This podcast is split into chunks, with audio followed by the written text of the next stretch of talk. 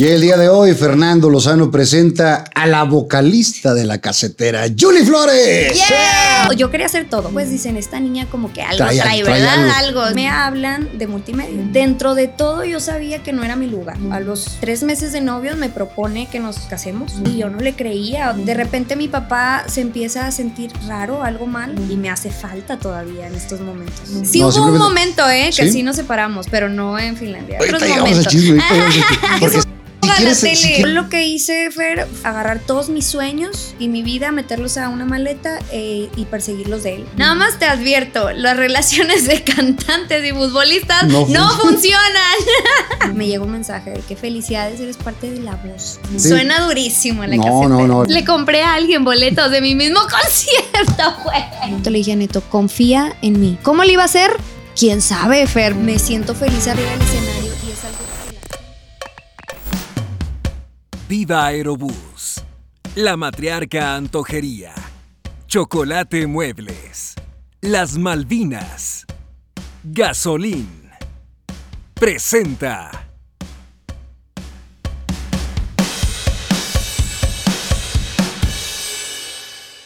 Y el día de hoy, Fernando Lozano presenta a la vocalista de la casetera, Julie Flores. Yeah. Bienvenida. Muchas gracias. Qué gusto. ¿Sabes el cariño que te tengo Yo desde hace muchos sé. años? De hecho, eso te iba a decir que primero que nada, muchas gracias por la invitación. Cuando me invitaste me sentí muy, muy feliz porque tú sabes lo que te admiro y lo que significas para mí Gracias. en todo este tiempo que me has visto desde chiquitilla. Desde muy chiquita. Sí. Y entonces cuando, cuando amigos dicen, ay, está bien buena, le digo, eh, porque yo te veo como si fueras, porque yo te veo como si fueras mi sobrina. Claro. Como si fueras, eh, eh, de verdad siempre te veo como una niña. Y me has visto desde que tengo 10 años, entonces dice, a ver, calmados. Para, sí, yo, sí, yo sí les pongo ahí, eh, está casada y Sí. además eh, aquí tiene su tío que, que la cuida. Gracias. Vamos a platicar toda la historia hasta llegar a la Uf, casetera, que es lo que está bien. haciendo ahorita. Pero, ¿cómo fueron tus inicios? Sí. Platicaremos también de, de ese concurso que, que eran las voces VIP. Sí, el famosísimo. Que sí, un relajo Sí, con sí, eso. O sea, estuvo fuerte el, el impacto. Grandes anécdotas. Después estuviste en TV Kids. Sí, Después en TV Teens. Después en Acábatelo. Pero vámonos desde los inicios. Naces un Nazco un 20 de marzo del 95. Del 95. O sea, tienes 28 años. 28 años. Sí. Kevin, eh, el comediante bicolor, y tú Ajá. son los más jóvenes que han estado en, ¿En este serio? programa. Uy, muy Fuera bien. ahí puro viejillo. puro viejillo, pero tú sí. De, del 95. 95 y, y desde los 10 años pues dedicada Ah, no, a vámonos todo al esto. principio, al principio, al principio. Ah, sí. Eh, Dímelo, dímelo. Hija, hija de eh, la Sí. señora Norma. Hija de Norma Alanis, eh, mi mami que la adoro con todo mi corazón y yo creo que le debo todo porque sin ella no estaría hasta donde he llegado acá. Ella siempre detrás de mí, ¿no? En, en todo lo que yo quería hacer. Y mi papá, Sergio Flores Mier, integrante del grupo de los Mier, que él fue el que me, me dejó en la sangre todo La- el la amor música, de la música y la pasión. Ajá. Eh, hija única. Hija única, sí. Creces con tu familia, Sí. tus tíos, Sí. todos se dedican a la música. Todos. Y entonces, pues, era para ti lo más normal. Sí, fíjate que, que siempre me preguntan mucho de que dónde estudié, qué estudié, vaya de música, canto, y la verdad es que nada. Ya traías. grande me, me dio esa cosquillita de empezar a, a- a enseñarme, ¿no? Aprender un poco más de la música, de cómo vocalizar y todas esas técnicas para apoyarme, no lastimarme, eh, mejorar, porque lo, si algo tengo es que soy muy perfeccionista. Sí. Entonces, siempre me gusta estar aprendiendo cosas nuevas y más si se trata de lo que yo hago, ¿no? Pero la primera parte la hiciste totalmente natural y después aprendes Sí, qué cosas Eh, las hacías y exacto. cosas que no sabía, que no sabía que las hacía. Sabes que a mí me pasa algo parecido porque yo de chavito Ajá. empiezo en teatro. Ok. eh, te dice el director lo que hagas, pero una cosa es que te digan y otra cosa es eh, que, que ya lo sepas y el por qué. Sí. Y entonces de grande, cuando estudio ya la carrera de teatro, Dijiste, ya digo, ah. ah, esto sí y esto me faltó y, complementas. Exacto. Es bien importante Sí. la parte de, eh, teórica. Pero también el talento que traes nato. Sí, yo creo que sí se nace con algo, o sea, sí creo que todos nacemos con algún talento que nos da Dios, pero creo que no hay que conformarnos con decir, oye, pues puedo hacer esto y me sale más o menos bien, creo que hay que prepararnos siempre y, y pues ser la mejor versión. ¿Cuándo es tu primer conciencia de que, de que tu papá era músico? Eh, tuve conciencia yo creo que como a los siete años, una cosa así. Yo sabía que mi papá salía y trabajaba, se iba de viaje, ¿no? Y todo eso, y que estaba en un grupo, pero no sabía la magnitud, ¿no? Del, de lo que eran los Mier, ¿no? De lo que era la agrupación Los Mier. Y realmente siempre cuando estaba con él, porque mis papás fueron divorciados, o sea, desde que yo tengo memoria ellos estaban divorciados. ¿A qué edad? Eh, ¿Tú tenías cuántos? No, desde que nací, o sea, mis papás siempre estuvieron divorciados eran mejores amigos que, que pareja. y se vale. se vale, claro. La verdad estaba muy padre porque relación. tenían una relación bien bonita. Eh, jamás los vi pelear, eran grandes amigos. Y lo mejor de todo es que siempre cuidaban pues mi felicidad, que, eso era lo más importante. Entonces eh, se juntaban y, el amor ahí se sentía, ¿no? El amor de, de, querer que yo estuviera siempre bien. Y cuando yo estaba con él siempre era agarrar la guitarra, cantar con él, ponerme música. Mi mamá igual, le encantaba, me ponía a mi mamá a cantar. Me subía a la mesa de mi casa, agarraba un micrófono este, que tenía de Tatiana, siempre le cuento esto a mi Tatiana hermosa que le mando un saludo. Eh, ponía sus canciones Mira, aquí, tengo el ping-pong. Ándale. Acá está el bustier. Aquí tengo la, bandita, no, me dejó todo, el kit. te dejó todo el me dejó todo el kit aquí. bueno, en mis inicios, como cinco años o algo así, yo me subí a la mesa de mi casa a cantar canciones de Tatiana con un micrófono que me acuerdo que mi papá me compró de Tatiana. No se me olvida, tenía una estrellita morada y todo, y yo lo amaba. O sea, yo me sentía que estaba en un concierto con muchísima gente. ¿Y qué cantabas? ¿Las de Tatiana? Las de Tatiana, sí, era su fan. Sigo siendo su fan. ¿En, en tu casa qué, qué música se escuchaba? O sea, ¿tu mamá qué eh, ponía? Vengo de música de cuna grupera. La verdad es que escuchaba mucho Celina, eh, Límite, este, no sé, todo lo que estaba sonando en ese momento. todo lo que sonaba en ese momento, pero todo guiado al regional mexicano, a la música grupera, a la cumbia. Entonces, eh, ahora que lo hago con la casetera, me sale muy natural porque lo amo, me gusta la música que hago, me gusta lo que canto y pues crecí con esa música desde mi casa. originaria de la Villa Santiago originaria de Villa de Santiago. Santiago, Nuevo León. Santiago, Nuevo León. En ese entonces era la, villa. ¿Dónde estuviste en la primaria? Estuve en, em, se llamaba, ay, no me acuerdo, en Santiago, en una escuela pública. Siempre estuve en escuelas públicas. Este, y me acuerdo mucho, no me acuerdo el nombre de la escuela, pero me acuerdo mucho que como que apoyaban mucho los talentos. Entonces ahí fue donde empecé como que a reconocer un poquito de lo que yo sabía hacer o lo que yo quisiera hacer. Creo que siempre lo tuve muy claro, ¿eh? Y le sacaste provecho también. Le saqué mucho provecho y lo tuve claro. Me empecé a, subir a los escenarios de la escuela, eh, a las obras musicales, todo eso y yo decía, amo esto, me encanta. Y yo así chiquita, pero lo tenía muy claro. Yo me imaginaba ya que iba a estar en conciertos y cosas así. Claro, pero es que, es que hay raza que cuando los meten ¿eh? artísticas, como que no. Ajá. O hay gente que en la parte de educación física se les da como agua. O sea, cada uno tiene su talento. Su, talento y, lo, que, lo que le va gustando, ¿no? Eh, ¿Eras buena estudiante? Era muy buena estudiante. Porque tu mamá, como quieres, estricta. Sí, mi mamá siempre ha sido muy estricta. Eh, que le agradezco porque gracias a ella soy como soy ahora, que creo que soy una persona muy madura, muy profesional, me siento que, que no me gusta, por ejemplo, llegar Disciplinada. tarde. Sí, todo ese tipo de cosas que ella me enseñó, me, me, dio esos valores tan importantes para poder llegar a ser alguien, porque el talento sin disciplina no es nada. Sí, está, está muy cañón. Eh, hemos visto muchos casos de, de, cantantes, de actores, de todo, que son súper talentosos, pero que son muy vagos en la vida vida real y, y, en cualquier momento se les acaba la carrera y se acaban carreras de gente muy talentosa. y también hemos visto gente que es muy disciplinada, no tan talentosa, pero a base de perseverancia eh, están ahí. Y tú la neta tienes las dos. Gracias, qué lindo, muchas gracias. Pero es la, es la verdad. Gracias. Entonces, si eras buen estudiante, siempre metida en toda la parte esta de... Primeros lugares y cosas así. Y siempre en artísticas todo. Siempre hacía todo, Fer. O sea, hacía todo. Decían, ¿quién quiere participar en la obra de teatro? Yo. ¿Quién quiere cantar en el. Yo. ¿Quién quiere estar en la escolta? Yo. Yo quería hacer todo. O sea, me encantaba, me encantaba. Me, era como que me sentía viva cuando hacía esas cosas. Eh, ¿Ahí es donde te presentas primera vez en un escenario? Sí, en la escuela. ¿Qué, qué hacían?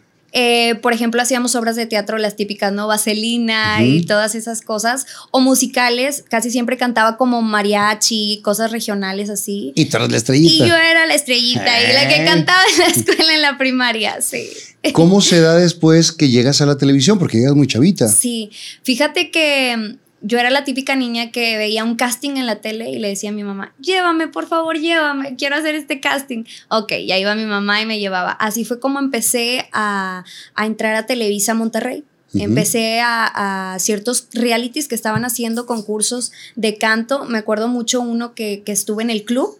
Em, no me acuerdo cómo se llamaba, pero era, era así de canto. O sea, sí, era buscando la voz del club. Ándale, algo así. Algo porque yo participé también. Ah, ¿tú también participaste? No en esa misma edición, porque lo hicieron varias veces, pero sí participé en una. Bueno, yo estuve en esa. Qué valor de persona la mía, porque yo no canto nada. No le hace el sentimiento, es lo que cuenta. Decía, decía Valentín que en paz descanse, dijo, canto feo, pero vendo chingo de casetes. Así es, así es. hay de gustos a gustos. Oye, entonces empecé a ir ahí a Televisa a todos los castings que tú te puedes imaginar. Código Fama, que sí iba a haber un concurso, un reality de algo de canto en, de Televisa México, también lo hacía. Todo, todo, todo lo hacía. Y es ahí cuando me ven... Eh, pues dicen, esta niña como que algo trae, ¿verdad? algo, siento yo, ¿verdad? Que algo así me vieron. Entonces, este, me acuerdo mucho que me, después de todo eso, me dicen, oye, Julie, este, Sergio Guerra, eh, que fue mi primer productor de TV Kids, me dice, ¿sabes qué? Vamos a hacer un, un demo para un programa de niños que se va a llamar TV Kids. ¿Quieres ir para hacer un musical? O sea, así como hacer un musical, ¿sabes? Así como que nada más ir a cantar una canción y listo para el programa. Y yo, sí, claro, encantada, yo feliz, ¿no? Así emocionada. No, todavía no era un hecho que iba a salir el programa ni nada, pero este, ya estaban ahí preparando todo. Llego ahí y me dice, ¿sabes actuar? ¿Sabes conducir? Y yo, no, le digo, no, no sé hacer nada de eso, pero lo puedo intentar. Así, yo bien segura. Eh, como 10 años, 11 años, una cosa así. Yo estaba súper segura. Este, y me da una nota, así como una entrevista o algo así, y me pongo a dar la nota, hola, bienvenida, no sé qué. Oye, pues les gustó tanto, este, que me dicen, ¿sabes qué? Vente al próximo eh, que vamos a grabar y ya tú te quedas como titular. Ok. Ok, y yo así en shock. Y, tu mamá qué decía? ¿Tu mamá te llevaba todo? Mi mamá, mi mamá, yo siempre le agradezco tanto, de verdad, porque mi mamá dejó toda su vida por mí. Así literal, ella era la que me llevaba, la que esperaba horas y horas. Tú sabes cuánto nos tardábamos en grabar esos programas. O programas muy largos en programas largos. Y tú como niña, porque estos programas terminaban a la una de la mañana. Exacto. Y era una gran responsabilidad porque no nada más era la niña que iba y grababa y se regresaba, sino que también estaba en la escuela. Eh, en ese tiempo también estaba haciendo eh, catecismo y esas cosas. Entonces, sí era como que muchas responsabilidades, pero siempre lo gocé y siempre lo disfruté y no me arrepiento de nada, porque muchos me dicen, es que tu infancia, me perdía muchos cumpleaños, me perdía fiestas, y yo estaba haciendo lo que amaba, ¿me, explico? Y realmente aprendí muchísimo, fue mi escuela, Televisa Monterrey, siempre que voy, los saludo con mucho amor porque fue mi escuela. ¿Y te quedas en ese programa? Me quedo en ese programa. cuánto tiempo? TV Kids, me quedo como hasta los 14 como desde los 10 a los 14. Nos regresamos tantito más para acá, porque en esa época es cuando nosotros en el programa de la noche, que se llamaba Qué Noche Intensa, hacemos realities. Y uno de ellos es Buscando la voz VIP o la, nuestras voces VIP. Nuestras voces VIP se llama. Y en ese invitamos a muchos conductores de Televisa Monterrey. Todos los conductores estaban en todos los realities porque no habíamos más. y yo era el que conducía ahí los, los miércoles. Y entonces en un programa invitan a la niña que canta muy bonito. Sí. Pero estamos hablando que estaba Carla Flores, saludos a Carla, estaba Arturo de la Garza, eh, Lore, Lore, Juan O sea, sí. pura gente que tenía muchos años en este rollo y una niña. Sí. Y la niña se empieza a robar los corazones de todos, porque, digo, la neta cantando muy fregón. Gracias. Y empiezan, pum, dieces, dieces, dieces, dieces, dieces. y se empieza a hacer, porque una cosa es el público que ve TV Kids Ajá, claro. al que ve en los programas nocturnos. Sí, claro, muy Y ya traíamos un, un, buen background y nos está yendo muy bien de rating. Sí. Entonces te empieza a conocer mucha más público que no te conocía. Sí, yo, yo me acuerdo, o sea, en ese momento fue así como que me empezaron a reconocer y, y yo me sentía, wow. Eh, la, superestrella. Y dieces y dieces y dieces iban eh, eliminando a los demás. por supuesto que no íbamos a eliminar a la niña nunca, porque, porque se llevaba el programa. Te conté una historia hace poquito. Sí, ya me acordé. Sí, era Norma con todo el cariño y respeto, pero ahí va. Dieces, dieces todas las etapas y mm. todos decían, ah, va a ganar Yuli. Oigan, es que aparte de todo eso, eh, cada semana eran jueces diferentes, jurados diferentes. Me acuerdo mucho que Bronco, eh, César Évora, eh, Eric Márquez eran jurados, jurados. Traíamos jurados señores jurados. Sí. sí, estuvo Lupe, estuvo Julián Garza. ¿Sabes de qué me acuerdo muchísimo? una vez el hijo de, de Cricri, tuvimos como que el, Tuvimos un homenaje. El homenaje, ajá. Ese fue Nova. Sí, creo que sí. Y cantamos de mariachi, algo así se me acercó y me dice, ¿qué estás haciendo aquí? Le decía a mi mamá, váyanse a México, váyanse a, buscar allá oportunidades y cosas muy bonitas. Igual César Évora, me acuerdo mucho, siempre me dijo, disfrútalo mucho, no pierdas tu infancia, este, tienes un gran talento, pero nunca pierdas tu infancia. cosas muy lindas que nunca se me van a olvidar. Estuvo muy padre, entonces ibas arrasando y para ponerle más sazón al programa, al final dijimos, las reglas cambian, todos van a empezar de cero. Sí. Pues para que se hiciera el show. ya sabíamos que ibas a ganar. Claro, no, y aparte, pues la gente ya sabía que yo llevaba mil puntos y los demás de que abajo ya no era divertido, ya no era divertido. Y entonces, sí, es como, como la casa de los famosos, que ya sabíamos que iba a ganar Wendy. Sí, y tenías que hacer algo diferente. O sea, tienes que moverle ahí para que, para que se Emoción. Total, ese día salgo yo al escenario y digo, y el día de hoy, las reglas cambian. Todos arrancan de cero. En ese momento tu mamá enfurece. Sí, claro. Corre con el productor y le dice, Roberto, son. y el productor Roberto Sánchez, ¿perdón?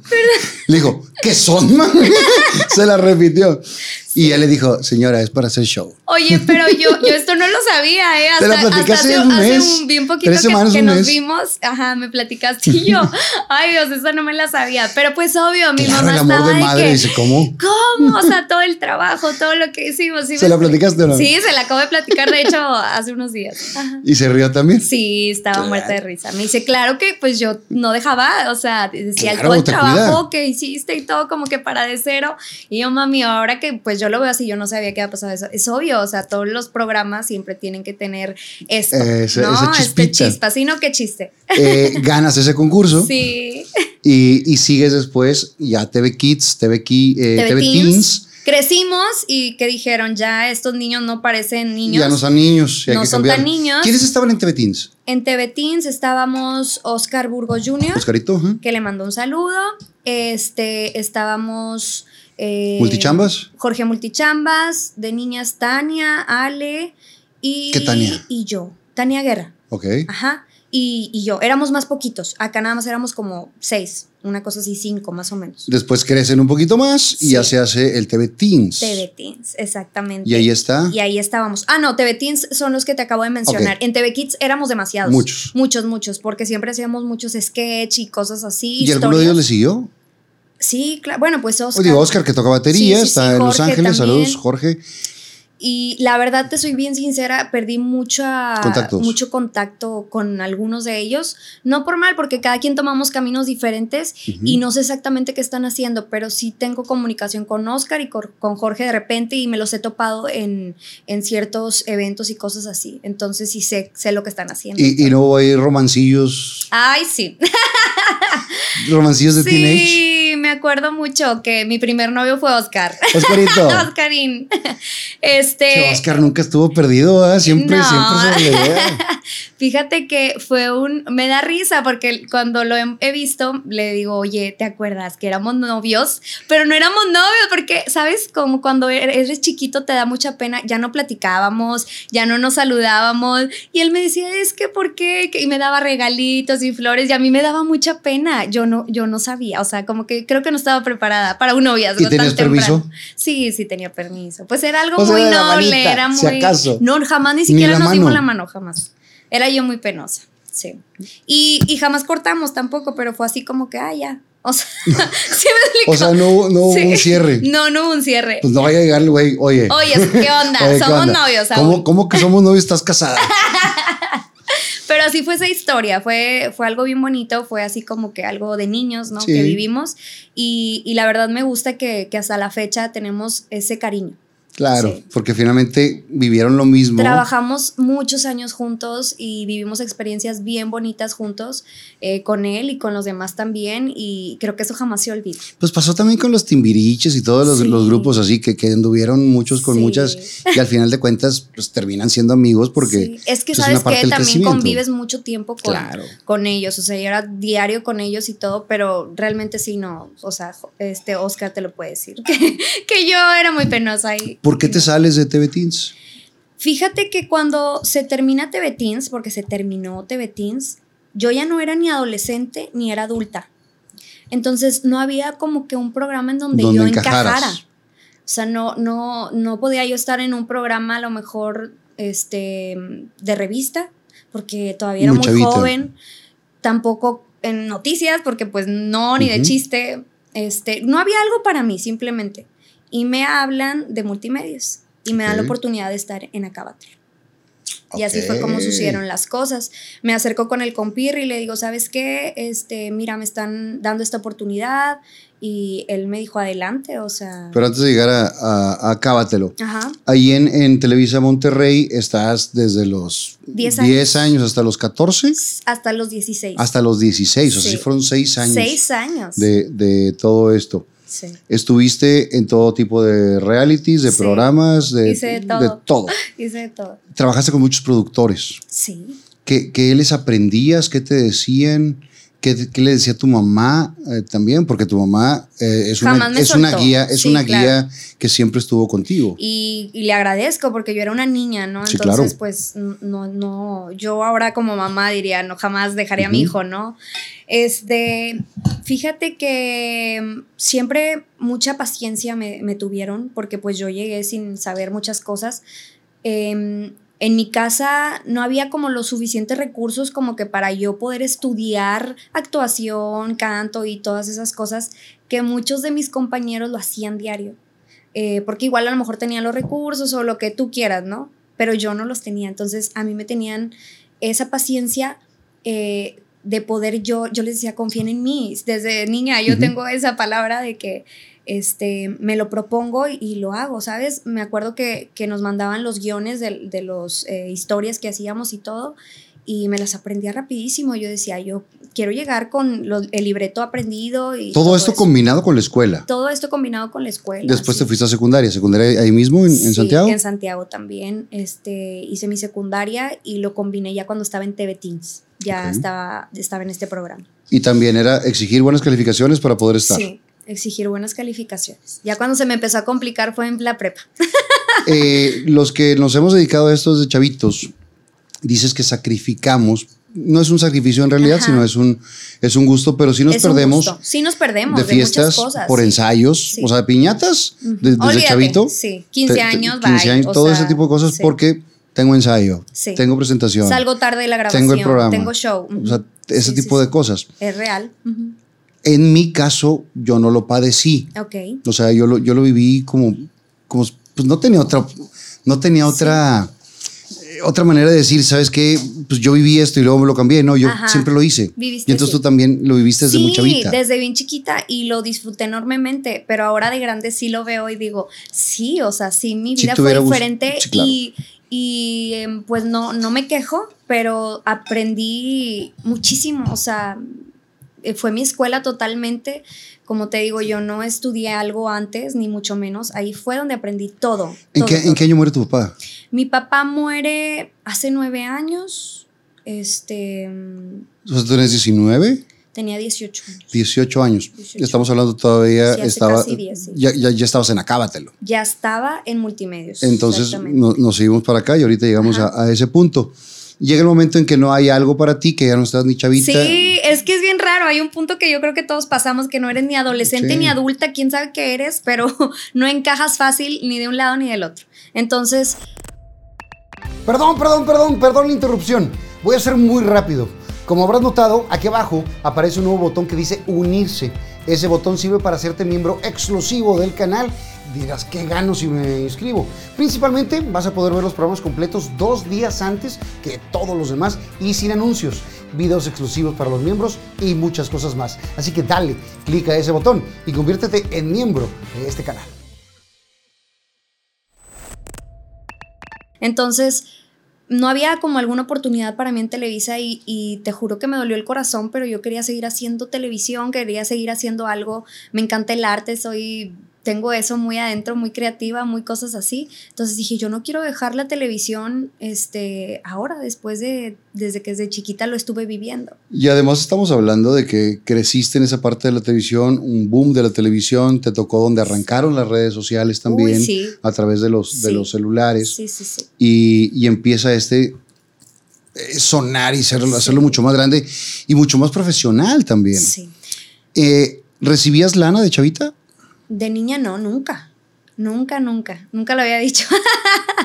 Pero no, jamás. Eh, fue este. Todo era de gorra. Todo era así. Ajá. O sea, era, te estamos dando cuadro, sí, proyección. No, yo lo veía y mi mamá lo veía como una escuela. Ok. O sea, la inversión que, que mi mamá hizo era eso, ¿sí me explico? Ahí en pagar una escuela de. Exactamente. De otra cosa. que le enseñen. Era eso. Exactamente. ¿A qué jugabas de chavita? Jugaba con mis compañeros de TV Kids y de TV Teens, eran, era mi, mi círculo social. ¿Cada cuándo, ¿Cada grababan? Casi diario, ¿eh? ¿Diario? Casi diario.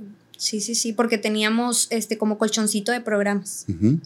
¿Te tocó de este, productor Sergio Guerra? Sergio Guerra y Víctor Damián. Este, Uy, saludos al Vic. Sí.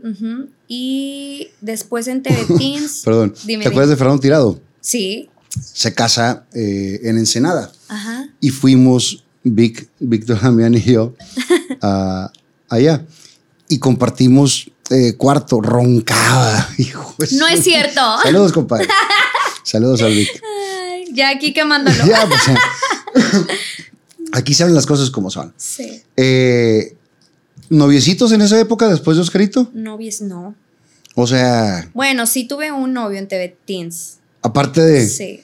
No, eh, eh, Oscarín en, en, TV, Kids, y luego en TV Teens. En TV Teens, sí. ¿Quién fue? Ay, es que no sé si decirte. es que, ay, no sé. Ah, sí, no, no, no pasa nada. Era un payasito. Era un payasito. Nada más así, ya. No me acuerdo. No, pues está bien, así lo dejamos. Mejor. No me acuerdo. Este, y, pero, pero fue y algo. la raza buscando payasito. pero fue algo así igual, o igual, sea, muy muy este, inocente. Inocente, realmente, muy, muy inocente. Y, y, no tenía mucho tiempo, entonces pues no nos veíamos, no nada, entonces ya fue así como que terminamos. Ahora sí, llega el momento, te hablan de multimedios y te dicen, está la oportunidad de venirte a Acábatelo. Sí. Acábatelo era un boom. Era un boom. No, así no fue. Fíjate que me, me, me, escribe eh, Mauricio Latorre, me escribe por correo y me, me, invita a platicar, me dice, vamos a platicar para, pues, ¿qué estás haciendo? Y yo, pues nada, este, tengo la idea de un proyecto. No me dijo exactamente qué ni nada, y yo va. Y me fui con mi mamá, me fui a... Si me ves que estoy buscando, es que estoy, buscando porque, de aquí está, mira, el del décimo aniversario de Acábatelo. Ah, muy bien. Este me lo trajo, me lo trajo Mayito. Súper. Eh, chorro de años. Mario sí, como 200 tiene. Sí, no, no, no, el programa, ah, el, programa, Mayito, te quiero. Te escribe el correo, empezó a platicar con él. Sí, y me invita para platicar de un proyecto que querían hacer algo juvenil, no, no era Acábatelo. Entonces llego y voy con mi mamá, platicamos y todo, y me dice, ¿sabes qué? En lo que vemos, lo del proyecto y todo, ¿qué te parece si cantas en la final de mitad y mitad del Hijo del Ninja? Este, y yo sí, para presentarte y aparte de multimedios. Yo me sentía súper rara. O sea, Fer, ¿cómo te explico que, que de estar seis años en Televisa y, y, ser una bebé que todos me cuidaban y me veían como la niña y, y, ¿sabes? Me, me, arropaban. Y llegar acá, donde, o sea, ya era otro ambiente diferente. Ya era, competencia. Ya era así como que, pues ahí vas y, y tú solita y, y así hazle como puedas, ¿no? Entonces, canto un, día ahí en el programa y me presentan ya como parte de, multimedios, Y en ese programa me ve Raúl Ramos, Pelón Ramos, y le dice a Mauricio, ¿sabes qué? Eh, yo quiero que ella esté en Acábatelo. Y, le, y, va conmigo y me dice, me, me, propone y le digo, sí, pero ¿qué voy a hacer? Me dice, pues, pues meserita, ¿no? Así como las demás, ¿no? Y yo supo, ok, está bien me manda a hacer mi vestuario al otro día y para el otro día yo ya estaba en Acábatelo. O sea, fue algo rapidísimo. Rapidísimo, así de que... Por supuesto que conocías Acábatelo. Sí, claro que sí conocía. O sea, era un programa que sonaba mucho. Sí, súper famoso. En ese tiempo era que estaban, Que estaban todas las chicas muy bien posicionados, los meseritos también muy bien posicionados. Exacto. Boom en las redes sociales. Súper boom, sí, yo recuerdo acá. En, ese entonces, ¿cómo, está, ¿cómo te iban las redes antes de, de eso? Eh, normal, o sea, súper tranqui, pero bien, sí me conocían pues por Televisa y así. Pero cuando entré a Cábatelo fue la locura, o sea, empezaron las redes sociales a todo lo que da, a viajar, teníamos shows por todas partes, todos querían ser meseritos, todos querían al principio ser meseritos. De, al principio de Cábatelo. okay. Llegas el primer día. Ajá eh, Pelón te da indicaciones de tú sigues el rollo. Sí. Porque digo, no creo que te hayan dado es que un Siempre lo digo eso, pero, o sea, siempre me lo toman a mal, pero no es a mal. Yo venía acostumbrada de niña a que todas las semanas me mandaban un, un libreto que te aprendías. Ajá, o por lo menos me mandaban la pauta del programa que hacíamos en vivo en TV Teens, porque TV Teens ya era en vivo. Entonces yo mínimo ya sabía las partes que me tocaban, yo planeaba lo que iba a decir o cosas así. Y acá en Acábatelo, era así como que, ándale, haz lo que, haz algo. y yo, así, ¿qué hago? Sí, toda estresada. Está bien cañado porque es otro, otro sistema de trabajo. sistema de trabajo completamente. No, no, o sea, siempre me dicen, ah, entonces no te gustaba. No es eso, sino que este, yo no estaba acostumbrada.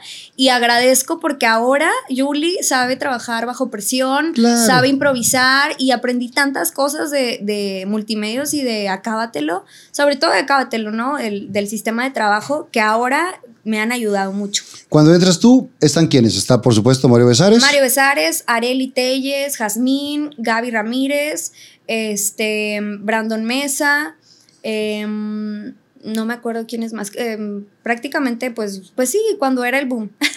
todos ellos. ¿Y cómo te reciben todos los compañeros? Increíble. Yo iba con mucho miedo porque siempre este, me decían ahí entre los pasillos que no, es que cada que entra una meserita nueva no la quieren o, o le hacen la vida de cuadritos y que no sé qué. Y yo toda nerviosa, yo tenía 16 años, entonces yo decía, Dios mío, ellas ya, ya eran más grandes y decía, pues me van a comer viva, ¿no? O, a lo mejor simplemente no les voy a caer y, y pues ya, ¿verdad? Este, y al contrario, creo que me agarraron mucho cariño y me vieron como la hermanita menor, ¿sabes? Qué bueno. Y me, me ayudaron mucho, aprendí mucho, la verdad, en, en, en Acábatelo, sinceramente. Y tengo todavía un cariño por ellas, no nos frecuentamos porque cada quien tomó su rumbo, ¿no? pero hablamos siempre que nos saludamos con mucho amor y mucho cariño. Empiezas Acábatelo y empiezan las redes a crecer. Sí. Y eh, empiezas a hacer la meserita con el color. Rosa. Rosa. Sí. Porque cada color sí. Eh, era así como el especial. Sí, cada quien tenía un color especial. Hace poquito vino Ingrid Leija. Ajá. Que decía, a mí me pusieron el color que tenía Jazmín. Uy. Y se hizo un rollo con los fans. los fans. No, me imagino los fans. Porque sí, sí está muy cañón que estaban identificados, cada quien tenía sus grupitos. Y los eh, fans eran una cosa extraordinaria, para bien y para mal. Sí. O sea, te amaban, te amaban, pero si no, también te odiaban, te odiaban. Y también con muchas historias que se contaban dentro del programa de relajo que los fans se agarraban. Ah, sí, sí, sí. O sea, que te peleaste ahí, que es una pelea fake. Sí. Y acá se ya, y por redes, ya, sí, exactamente. Y nosotras, este, felices de la vida ahí, pero pues es parte del show. Este. ¿Con quién hiciste más clic?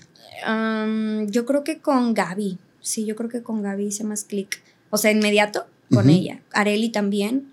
Pues con todas, con Jazmín también. O sea, creo que todas de alguna manera me, me enseñaron algo, ¿no? O sea, y, y, estar en otra escuela también, porque ellas todas se habían estado muñecas, ¿no? Exactamente. Eso era algo que yo no sabía. Yo no sabía hacer shows infantiles y esas cosas y personajes. Y, bueno, sí, pero actuarlos y planearlos, ¿no? Y ya, ya con un guion. Exactamente. Este, no era, no era lo mío. Creo que nunca conecté tanto, ¿eh? O sea, ahora que lo veo ya más de grande, creo que que sí estaba ahí y cantaba y era, amaba lo que estaba haciendo al momento de cantar y todo, pero al momento de, que me ponían a hacer personajes y eso, este, no me sentía muy en mi, en mi lugar o en mi zona de confort, como que no conectaba muy bien en ese punto.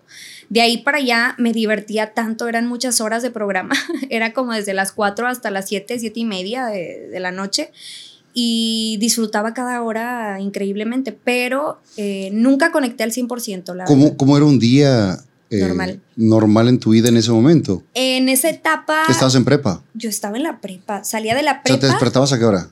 A las 6. 6 de la 6 de la mañana me iba a la prepa, salía, comía en el carro y me iba al canal a multimedios para que me arreglaran y cambiarme. Viviendo siempre en Santiago. Viviendo siempre en Santiago. Entonces, la distancia se, le subió un poquito más. Exactamente. Ya me cambié más adelante, ya después de que empezaron a pasar los años, me fui para más para Monterrey, más cerca de multimedios para pues tener las distancias más cortas.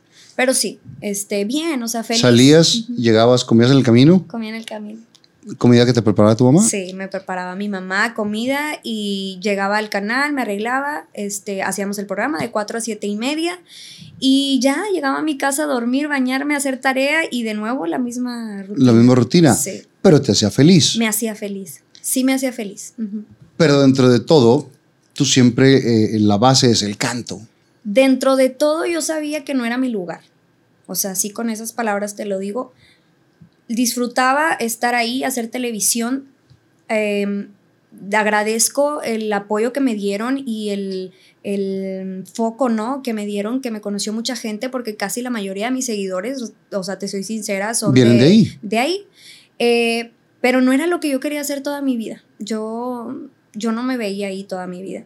Este. Mario sí, lo quitaron como quieran. Ah, mi Mayito. Saludos a Mayito, que sabe que siempre le tiro sí, Somos del, mismo, somos del mismo día. ¿En serio? Eh, del 11 de febrero los dos. Ah, mira. Yo del 7-5 y él del 3 o 4, creo. pero, pero sí lo, quiero mucho. Y la verdad es que fue un programa que, que en cada una de las etapas iba agarrando y, sí. y, cuando vi. Oye, y se peleaban porque todos querían estar en ese programa, ¿eh? Todo mundo quería estar en Acábatelo, todos. Se la platiqué aquí eh, alguna vez. Mi sobrino ahora tiene 20 años, pero cuando tenía como 12, me dice: Oye, tío, ¿tú conoces a Mario Besares? Y le digo: Sí, es mi amigo. Y me dice: Es que quiero ser meserito. y le digo: ¿Y por qué quieres ser meserito? Me dijo, porque tienes muchos followers. Ajá. Y le dije, es que ese no es el motivo por que quieras entrar.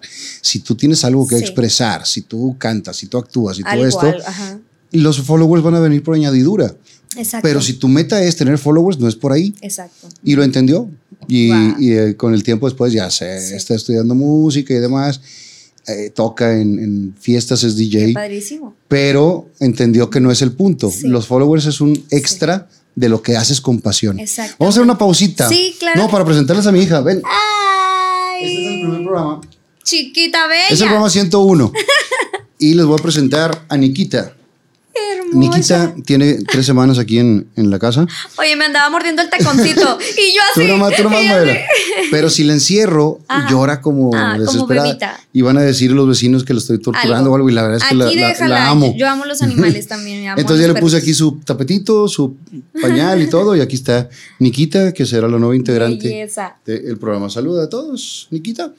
Y también de una vez de pasada, Dímelo. agradecerle a, a Gasolín que Gasolina es patrocinador mío desde, desde que iniciamos el programa.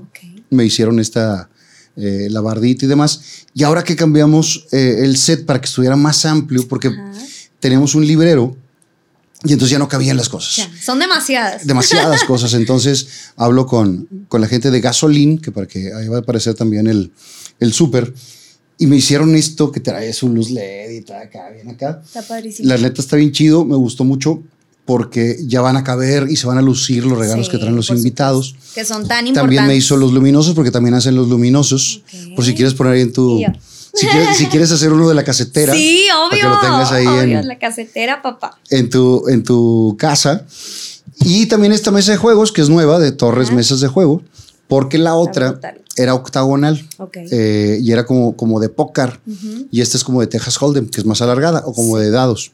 Y esta la hicimos más chiquita para poder tener a alguien también en el centro y platicar con dos. Hacer, hacer como más. Está bellísimo, te felicito. Y aparte está como que bien a gusto. está acogedor. estoy platicando bien a gusto, bien tranquilo. Está, está muy padre. Entonces, muchas gracias a Gasolín, muchas gracias a Torres, Mesas de Juego, a Chocolate Muebles, como siempre, y a todos los que creyeron en este programa, porque creyeron desde antes de que existiera. Desde el día cero. Y eso está bien padre. que también tiene que ver con todo lo que he trabajado y que siempre he sido como tú, de perseverante y demás pero creyeron desde, desde el primer minuto todos los que le han entrado, gracias a los patrocinadores también, gracias a, cada una de las personas que, que se pusieron ahí la, camiseta. Y ahora estamos reestrenando set con algunas cosas diferentes. También colgamos las luces para tener un poquito más de espacio. Estamos Y ahorita pondrás mi regalito también. Por supuesto. más adelante. Ahorita que lleguemos a... más adelante. A, esa parte. Pero sí les quería presentar también a Niquita, porque si de repente oyen ruiditos, que es que está corriendo. Es ella, aquí. es ella. que volteamos y demás. Hermosa. Eh, ¿Tuviste broncas en Acábatelo? Em, la verdad, eh, broncas con los integrantes nunca. Pero sí tuve ahí algunos este, diferencias, diferencias con, con, la parte de la producción. Ah, le mando saludos a Pelón no, le mandamos saludos a Que ahora trabajamos juntos de nuevo y, y, la verdad es algo que pues pasa en el trabajo. Sales del trabajo y se te olvida, ¿no?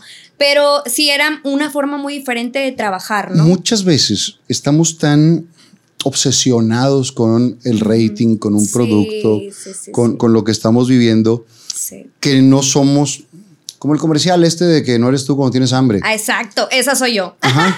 Y entonces eso, eso mismo pasa. Eh, están buscando el rating, están de, verdad tan aborazados en ese momento por el rating que pueden pasar por encima mil cosas de, principios, de valores, de, cosas. Y no es porque sean unas malas personas, simplemente. No. Y nunca jamás me lo tomé personal, o sea, tampoco. Esa es otra cosa. Sí, sí, sí.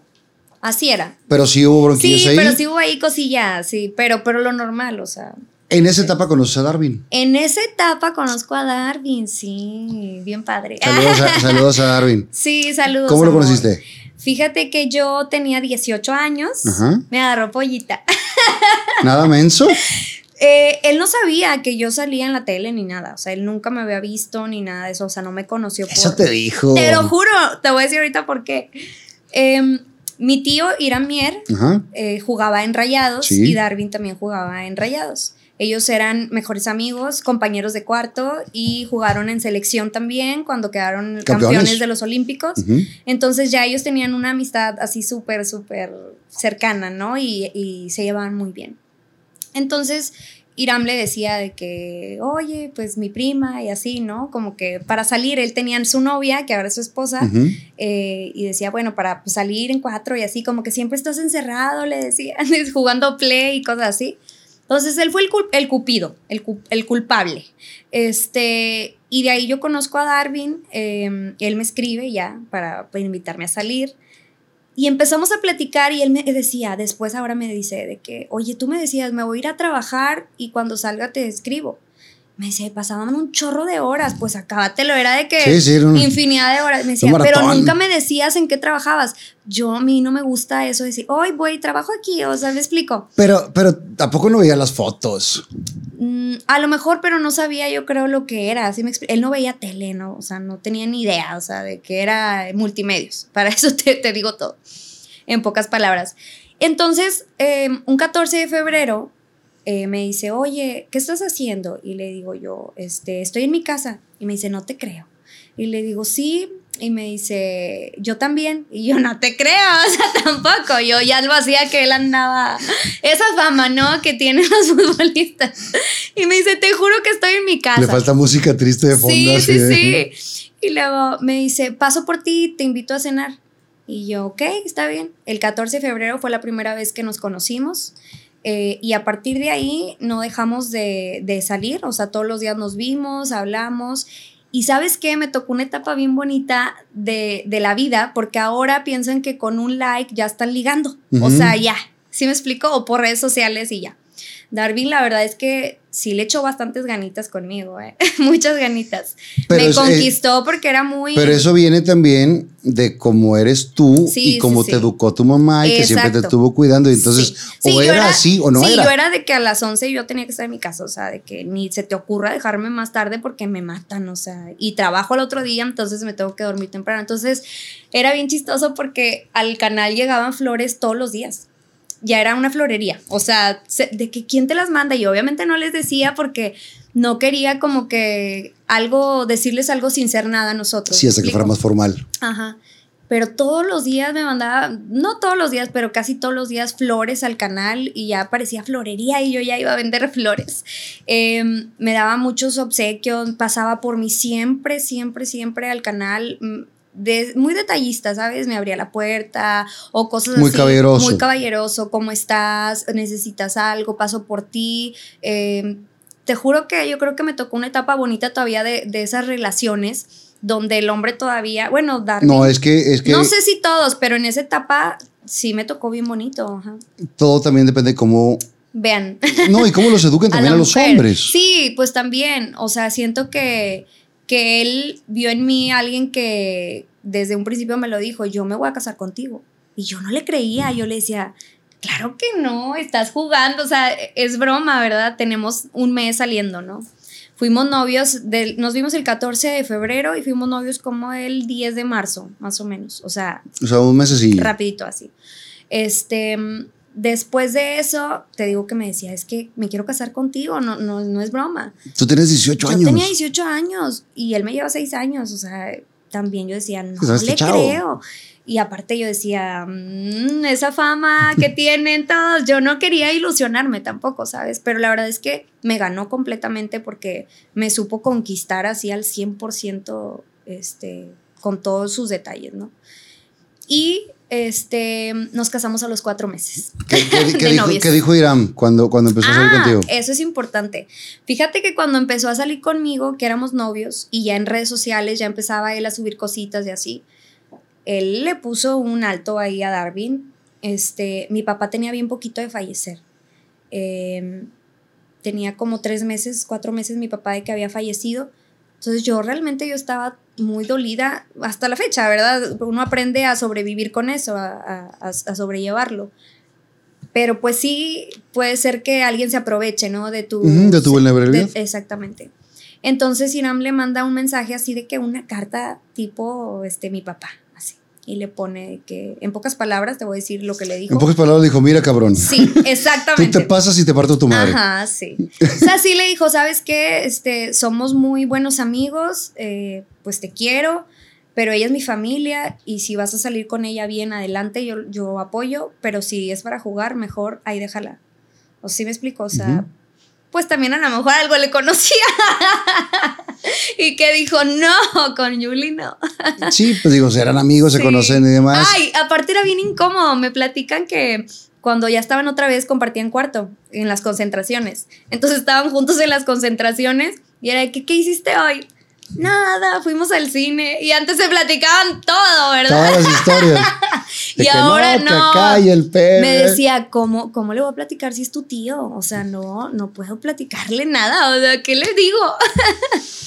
y así fue lo, que pasó con Darwin. Pero lo hizo correctamente. Sí, no, yo le agradezco mucho porque, pues sí, si Darwin en ese momento a lo mejor no quería algo serio conmigo, qué padre que él habló con él y a lo mejor me hubiera dicho, ¿sabes qué? Adiós. Y yo feliz para que no me fuera a lastimar. Ah, claro, romper el corazón. Pero realmente sí, todo, todo fue sincero. A los em, tres meses de novios me propone que nos, que nos casemos. ¿Y qué dice tu mamá? Y yo no le creía, o todavía yo no le creía. Se me hacía muy rápido. Yo le dije, ¿estás seguro? Y, pero yo estaba muy enamorada también. O sea, yo estaba ciega, así de que sí, claro, vamos a casarnos. Lo que tú digas. Sí, sí, sí. Y mi mamá. Él estaba jugando en ese momento en, Monterrey. Él estaba en Monterrey, sí, estaba en Monterrey. ¿Qué decía tu mamá? Porque también. Mi mamá, ella me veía tan feliz que me decía, yo te apoyo.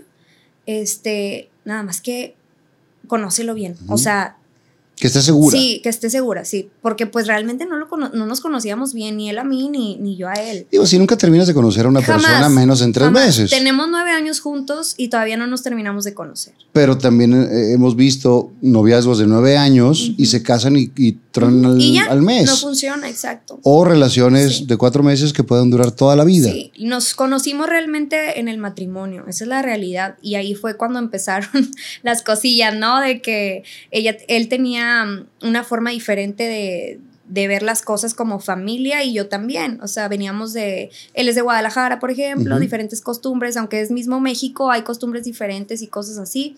Por ejemplo, que yo acostumbrada de que, oye, voy aquí, esto, esto y esto, mínimo que él sepa dónde estoy, ¿no? Y era como que, ah, ya estoy aquí, yo así como que, mm, dime para yo mínimo saber que estás ahí, me explico si pasa algo, lo que sea. Cosas así, detalles, y ajustando detalles que pasan en todas las relaciones y que si hay amor, al final de cuentas se arreglan y, hay un balance, ¿no? Tiene que haber un balance siempre. Y creo que es un trabajo de dos, ¿no? Y que, la etapa del enamoramiento pasa, sí, porque eso es, una, es, una, realidad. Sí, y después los pedos huelen, o sea, al principio son muy chistosos y después ya huelen.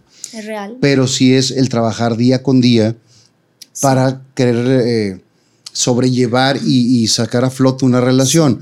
Porque también, digo, no, no, no hablo por las demás generaciones, pero muchas generaciones más jóvenes dicen, si no funciona la fregada. Exactamente. Y tú querías no repetir un patrón. Yo, ajá. Tú querías formar una familia. Yo la verdad siempre, o sea, en mi, en mi cabecita siempre estuvo tener una familia como la, ahora la tengo. Este, obviamente si algo no funciona en algún momento, tampoco estar en un lugar donde ah, no estás y, feliz, y donde corres peligro también. Exacto, y no te digo que todo ha sido como que color de rosa, porque es mentira, pero hemos sabido eh, sobrellevar todos los obstáculos que hemos tenido hasta la fecha. Entonces, estamos bien, estamos felices. Te pide matrimonio. Sí. Tu mamá dice, va, si quieren, adelante, yo les apoyo. Sí. Y te casas. Me caso. A los 18. A los ya tenía 19. 19 años. 19 años y a cuatro meses de conocernos. O sea, estábamos bien locos. O sea, le digo que a veces nos ponemos a platicar así solillos y todo. Le digo, ¿en qué chingados estábamos pensando? Le digo, o sea, cuatro meses, güey, o sea, no. Pero así es el amor. Sí, no, la verdad estábamos bien enamorados. Y yo soy así, yo soy altamente sensible y doy mucho. Entonces, no me importa que después me tropiece y, y, rebote contra la pared, pero si en ese momento yo lo siento así, así lo hago me dejo llevar. Sí, eh, la, frase, sabemos cuál es, pero no la podemos decir porque es políticamente incorrecta, pero en tobogán. pero en tobogán. Y, y, digo, ninguna relación es todo el tiempo padre, ninguna relación es todo el tiempo tan fea, hay sub y bajas. Pero dentro de esto nos vamos tantito más para atrás. En ese momento, eh, cuando empiezas a andar con él, tenía muy poco de morir tu papá. Sí, mi papá tenía como cuatro meses de haber fallecido y yo estaba...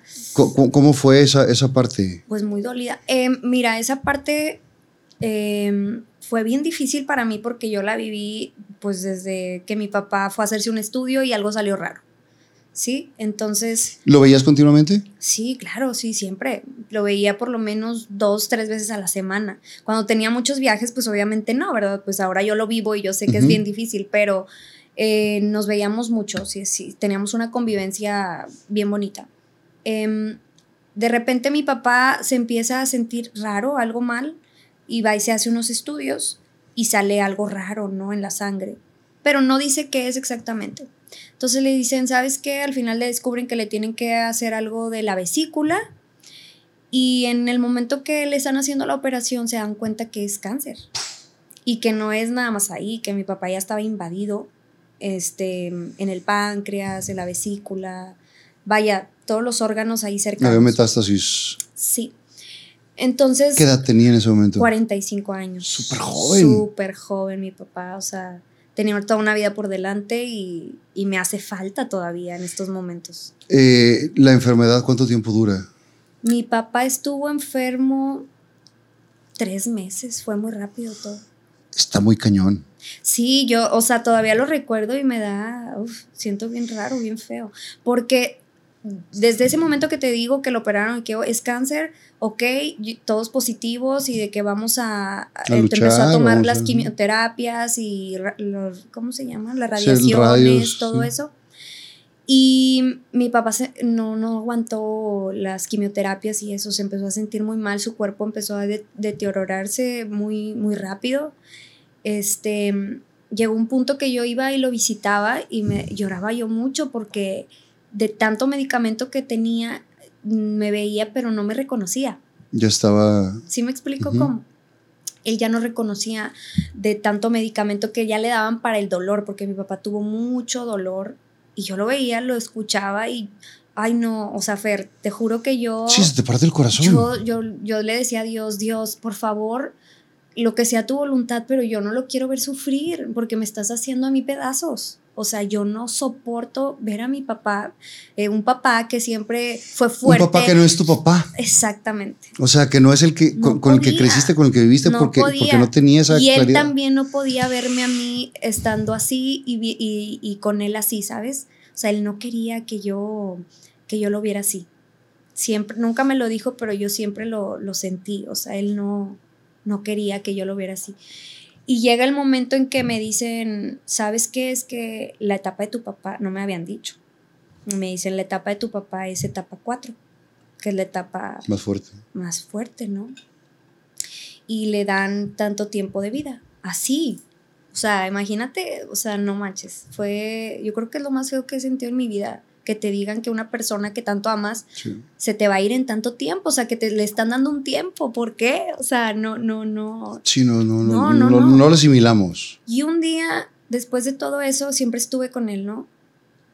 Un día saliendo de Acábatelo, me acuerdo que venía de regreso para Santiago, para mi casa, y me marcan y me dicen, Julie, y ya sabía qué llamada era. O sea, ¿sí me explico? Y me dicen, Julie, eh, vente para casa de tu papá porque mm, al parecer le quedan algunas horas. Así, Fer. O sea, por eso mucha gente... ¿Quién, te marcó? Una tía que estaba ahí con él. Este, mucha gente me dice a veces de que es que gente tonta, ¿no? Cuando canto sus canciones siempre lloro. Claro. Pero porque ellos no saben yo todo lo que siempre saben que mi papá falleció y no saben a veces muchos ni de qué de cáncer falleció mi papá este, pero no saben lo que nosotros vivimos dentro como familia, ¿no? Lo que sufrimos juntos. Porque el, cáncer es una enfermedad que involucra a toda la familia. Sí, no, está cañón, es, horrible. Odio el cáncer. Sí, y, la verdad es que ojalá que, que se siga avanzando. Sí. Porque se lleva mucha gente muy querida. Sí. Una persona con tanto, tanto por delante. Exactamente. Y ese día fue el día más triste que he vivido en mi vida porque llegué con él y yo ya sabía lo que iba a pasar. Y estaba con él yo en la cama y... Ya no hablabas con él, o sea, ya no, ya no hablaba. No, pero yo le agarraba su mano y le, le cantaba sus canciones que le gustaban y le decía, papi, aquí estoy, eh, todo va a estar bien. Y de pronto sentí tan bonito porque él tuvo un momento de lucidez y me volteé a ver y me dice, mi niña, yo te amo, me dice, y se sonríe. Y como a los 10 minutos, mi papá fallece. Y yo estoy ahí con él, agarrándole la mano. Me aprieta bien fuerte la mano y ya, mi papá fallece y ahí me quedo con él. Y no, no entré en razón en ese momento hasta que ya estaba yo en su velorio. O sea, no, no me caía al 20. Y hasta que hasta que vi que ya no le iba a volver a ver, ¿sabes? O sea, como que... Es un momento muy feo, porque cuando, cuando sucede, digo, yo perdí a mis padres a los dos. Sí. Cuando sucede, te sientes como en la dimensión desconocida. Sientes que no es real. Yo como, que como con un hueco aquí en el estómago, como, como que el tiempo pasa, no pasa, no sabes qué está sucediendo. Como que estás en un limbo así de, de, es un sueño, es de verdad. Es una sensación espantosa. Sí con el tiempo, yo hablo de mi eh, experiencia, al principio es un dolor que no le ve salida. Que dices, no voy a poder con esto, no voy a poder vivir sin, sin sus consejos, sin su apoyo, sin que me regañe, sin que me guíe, sin todo esto se convierte en un sub y baja de emociones porque de repente te acuerdas de cosas padres en ese momento y dices, ay, ¿te acuerdas cuando pasó esto? Y te ríes y luego te sientes mal porque te reíste si estás muerto y luego te deprimes. Y, es, una rueda de la fortuna de emociones espantosa. Pero para toda la gente que lo está viviendo de una pérdida tan, tan cercana, decirles, con el tiempo aprendes a vivir con el dolor. Ya no duele tanto el, físico, duele el corazón, duele el no tenerlo pero sí hay una salida. Sí, claro, aprendes a, vivir con eso y lo que me calmó a mí fue pensar que obviamente mi papá jamás me hubiera querido ver triste, ni me hubiera querido verme tirada en la cama y, sin querer hacer ya nada y, ¿sí me explico? Y mm, lo, que sí ahora, o sea, en, en, este momento lo que sí me puede mucho y de repente me da hasta mucho coraje, te juro, es como decir, ay, yo hubiera querido que conociera a mi esposo, que conociera a mi hijo, que me hubiera visto ahora que estoy este, cumpliendo mis sueños y que estoy haciendo lo que él hacía, lo que él amaba. Y, ¿Y tú crees que no te está viendo? Sí, obviamente, sí, después lo que te iba a decir, o sea, obviamente, yo sé que después de eso lo siento, siento que está ahí. Claro. Este, pero sí es un, es un lapso, ¿no? Que tienes que darte tiempo para sanar. Eh, en esos momentos nunca, nunca sentiste señales. Sí, uff, buen señales. Fíjate que em, hubo un tiempo que anduve en Uber y cada que me subía en el Uber este, Sale una canción de los Mier. Canción de los Mier, güey, yo. Que, que, que no los programan tanto en radio. Por, ajá. Mi papá cada que iba por mí, este, me chiflaba de una cierta manera, me decía, no me sale, algo así. Bueno, me chiflaba, así me chiflaba. Y, y de repente escuchaba el chiflido en mi casa así de la nada. Y yo, wow, o sea, cosas así en mis sueños se venía mucho este, a mi mente siempre y una vez algo muy, muy fuerte que no lo cuento porque van a decir, está loca, pero soñé cuando recién me casé que, que me dio un bebé en mi sueño y me dice, cuídalo mucho, Juliani, porque me decía Juliani, cuídalo mucho, Juliani. Y le dejas el pelo largo, así como de broma, porque a él le gustaba traer el pelo largo. Corte cumbia. Sí, exacto. Y ya, desperté del sueño, X. Oye, al mes yo me enteré que estaba embarazada. Y le dije a Darwin, va a ser un niño. Le dije, ya lo vi. Y sí, sí lo vi. Vi a mi hijo en ese sueño. Vi a mi hijo en ese sueño y mi papá fue quien me, quien me lo dio. Me lo mostró en el sueño. Es algo que está bien loco, ¿eh? nunca lo he contado, pero, pero es real. O sea, no, no. Eh, es que suceden cosas que no tienen explicación. no tienen explicación. Eh, en el cuarto de aquí al lado, tengo así como esto, pero colgados muchos cuadros y muchas cosas de memorabilia que yo colecciono. Y cuando mi mamá se murió, este era mi, este es un, esta era una oficinita. Ok. Mi cuarto está allá y el cuarto de aquí al lado era un cuarto de tele. Estaba todo colgado ahí. Se muere mi mamá y al día siguiente la señora que, que me ayuda, Chela, que le mandamos un saludo y a toda la familia porque si nos ven, para dejarle el cuarto que lo hiciera, me vine a este cuarto. Una noche antes se había muerto mi mamá en la madrugada. Y mi hermana la mayor, la más mayor, Luz María, dijo, me gustaría que mi mamá nos diera una señal. Yo una vez le dije que me jalara las patas. Ay, no. Pero dice, mamá, si me estás oyendo, no me las jales porque me va a dar mucho miedo. Y dije yo, inocentemente, que aviente algo. Así dije yo. El día siguiente estoy aquí en la mañana, estoy hablando de eso las 10, 11 de la mañana, y estoy sentado viendo la televisión, perdido, porque es lo que te digo, que estás, en, estás y no estás. Y atrás, haz de cuenta que está, como si esta se hubiera caído. Así. Pero estaba, estaba en un marco. Sí, de que tú dices, claro que no. No hay manera. no, había corriente de aire, no había nada. y, me cae en la y me cae en la espalda. Dios mío. En ese momento me pongo a llorar. Claro, sí. Y digo, pues yo lo pedí. Y entonces te van mandando señales, muchas veces no las queremos ver. Hay gente que no cree en eso y está también correcto, cada quien lo que, lo que le funciona. O a lo mejor también nosotros, por ese apego, queremos creer y simplemente son casualidades de la vida. Pero si nos hace sentir bien eso, está chido. Sí, yo sí lo he sentido. ¿Qué es lo que más extrañas de tu papá? Ay, pues música, la música con él. O sea, compartíamos mucho eso cuando estábamos juntos. Él se ponía con la guitarra o con el piano, tocaba de todo. y yo me ponía a cantar con ¿Pero el grupo tocaba qué? Él las percusiones. Percusiones. Pero te digo que todos mis tíos son este, líricos y, y tocan todo, de todo, y cantan y todo sin haber estudiado nada, ni, ni mucho menos. Este, pues por eso soy así. y extraño eso, sobre todo eso, y, y me hubiera encantado que estuviera este, físicamente. Físicamente viendo lo, lo, que estás llegando. En este momento. Salud. Salud.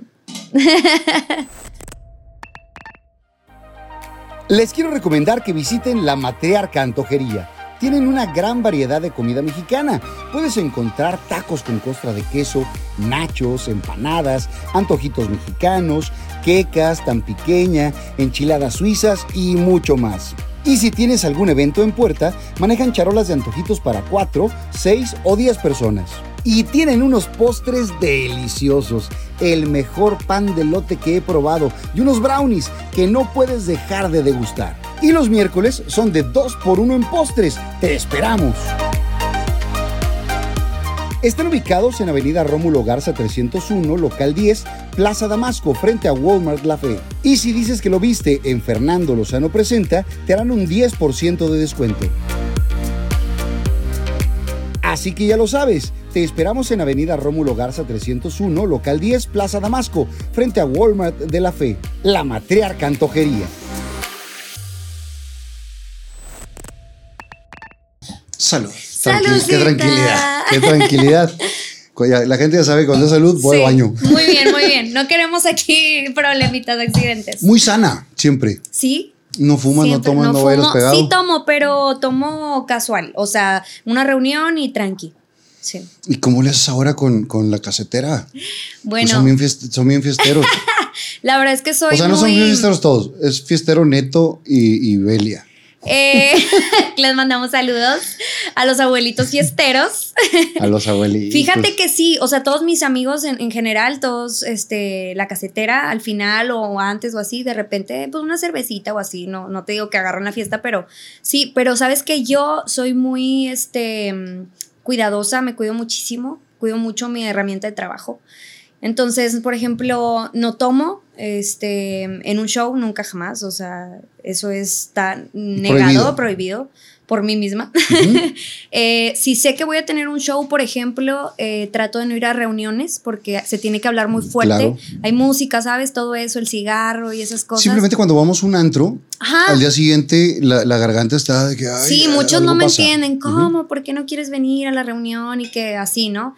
Yo sé lo que me pasa después de esas reuniones. Claro. Está tanta gente que no te escucha, tienes que forzar la voz, el humo del cigarro, esas cosas, y pues no me ayudan. Y no es lo mismo cantar que estás haciendo con técnica, donde apoyas y demás, acá que estás hablando. Exacto, es diferente. También, este, por ejemplo, tomo mucha agua, vocalizo diariamente, eh, duermo todo lo que puedo. Eh, el mismo maestro de canto me dijo, el, papá, el papá de, Ingrid, de, LMT, yo tomé clases con él hace mil años, Chevo Paz Descanse. Ajá. La única manera que la gran se recupere es agua y sueño. Exacto. No hay otra, es dormir. Porque de repente sí viajamos mucho y no dormimos y todo, y ando un poquito tocadita. Nunca me quedaba fónica ni nada de eso, gracias a Dios. Pero que ando un poquito como que, ah, siento algo ahí, duermo y mira, como nueva. Nos vamos para atrás otra vez. Sí, sí, sí. Ya nos eh, adelantamos. ¿Te casas? Me casé. A los cuatro meses que conociste a Darwin. Darwin, sí. Y al tantito tiempo más, después del sueño este que contaste, que, que lo agradezco, ajá. estás embarazada. Sí, después de un año de, que me casé, eh, quedé embarazada. ¿Estabas todavía en Acábatelo? Estaba en Acábatelo, pero después de seis meses de que nos casamos, yo decidí salirme porque ya no nos veíamos. O sea, era una cosa muy rara porque no nos veíamos, porque cuando él en la mañana se iba a entrenar, este, pues yo no lo veía. Y para cuando él llegaba... ¿Estás estudiando ya no? Ya no estaba estudiando. ¿Te saliste de estudiar? Fíjate que cuando mi papá falleció, este, no sé, me agüité tanto. O sea, yo estaba trabajando ya en Acábatelo, pero estaba estudiando odontología. Iba a ser dentista. Entonces, tenía, en esa temporada eran exámenes y pues obviamente no tenía cabeza para estudiar ni nada y de hecho me dieron la oportunidad de volver a presentar y todo igual y me fue fatal. Entonces dije, bye, después retomo y claro que nunca retomé, pero pues bueno, me, me dediqué a lo que me gustaba, estaba haciendo mi televisión y todo. Este, después eh, con mi niño, eh, a los seis meses eh, me salí de, de Acábatelo. Estaba Porque no se veían. Ajá, no, no nos veíamos. Él estaba, por ejemplo, entrenaba en la mañana, súper temprano, llegaba y yo ya no estaba porque ya me había ido al canal, porque tenía que llegar temprano para arreglarme y todo eso, había horarios. Este, y para cuando llegaba ya eran yo las 8 de la noche, cenábamos juntos, nos dormíamos temprano porque él entrenaba muy temprano y otra vez la misma rutina, entonces no nos veíamos más que en la noche. No la vida. Ajá, ¿no? Entonces me dice, me dice él, haz lo que tú quieras, o sea, él jamás me forzó a dejarlo ni nada, pero yo también lo sentía necesario en ese momento. Yo quería dedicarle tiempo a mi matrimonio, cuidarlo. ¿Nunca le tuvo celos a la tele? Jamás. Darwin es cero celoso, es el hombre que me deja ser. Eh, me deja vestirme como yo quiera, em, me deja tener amigos, confía en mí, aunque yo esté de viaje, aunque no hablemos, Cuando vivió él en Finlandia, por ejemplo, él estuvo viviendo ahí en Finlandia y yo acá en México por separado eh, un año, él allá y después nos fuimos juntos y el tercer año otra vez separados no hubo ningún problema, o sea... Separados nos referimos a cada quien viviendo, cada quien viviendo en otro país. Pero con una relación. Con una relación. O sea, siendo, siendo... Sí, sí porque juntos. separados se puede decir... Sí, puede decir se, puede escuchar como que, se separaron. Sí, sí hubo un momento, ¿eh? Que ¿Sí? nos separamos, pero no en Finlandia. Otros momentos. pero vámonos a, esa parte. Sí. Decides salirte de acá, te dedicas ya a... Me dedico completamente a mi matrimonio, al hogar y a, a disfrutar un poco la vida porque desde los 10 años me la había pasado trabajando y yo sentía que necesitaba un respiro también ya. En ese momento donde sales, eh, planeamos bebé. Sí, pero los que nos gusta esto. Sí. También, Ay, no. También, también es. Fue horrible. es que es una droga si quieres, la tele si quieres, y esto. Si quieres alejarte, sí. pero tampoco quieres alejarte tanto. o sea, quieres arrimarte cuando se pueda. Te pasó. Claro, te pasó. Yo por eso tengo este programa. Sí, claro, si no dices, me vuelvo loco. Sí, claro. Sí, me pasó, me pasó. Ahorita te voy a decir, o sea, regresé luego, luego. tipo, tuve este, a Darwincito, o sea, me embaracé a los seis meses, tuve a mi niño y nada más de tenerlo regresé a Veracruz porque nos fuimos a vivir a Veracruz. ¿Cómo fue tu embarazo? Bien bonito, lo disfruté ¿Lo mucho, mucho. Mucho, porque pues no me la pasé trabajando ni nada. Lo gocé, me consentían, bien padre. Sí, la verdad lo disfruté mucho. Este, pero nos tuvimos que ir a vivir a Veracruz por el trabajo de Darwin. Lo cambiaron de, equipo. rayados. Ajá, se va a los tiburones y allá agotó mi embarazo. La vida de la mujer de un futbolista no es fácil. No, cero fácil. Porque de repente hay cambios y cambios de casa y cambios de casa y cambios de casa. Y yo lo que hice, Fer, fue realmente agarrar todos mis sueños y mi vida, meterlos a una maleta eh, y perseguirlos de él todos estos años.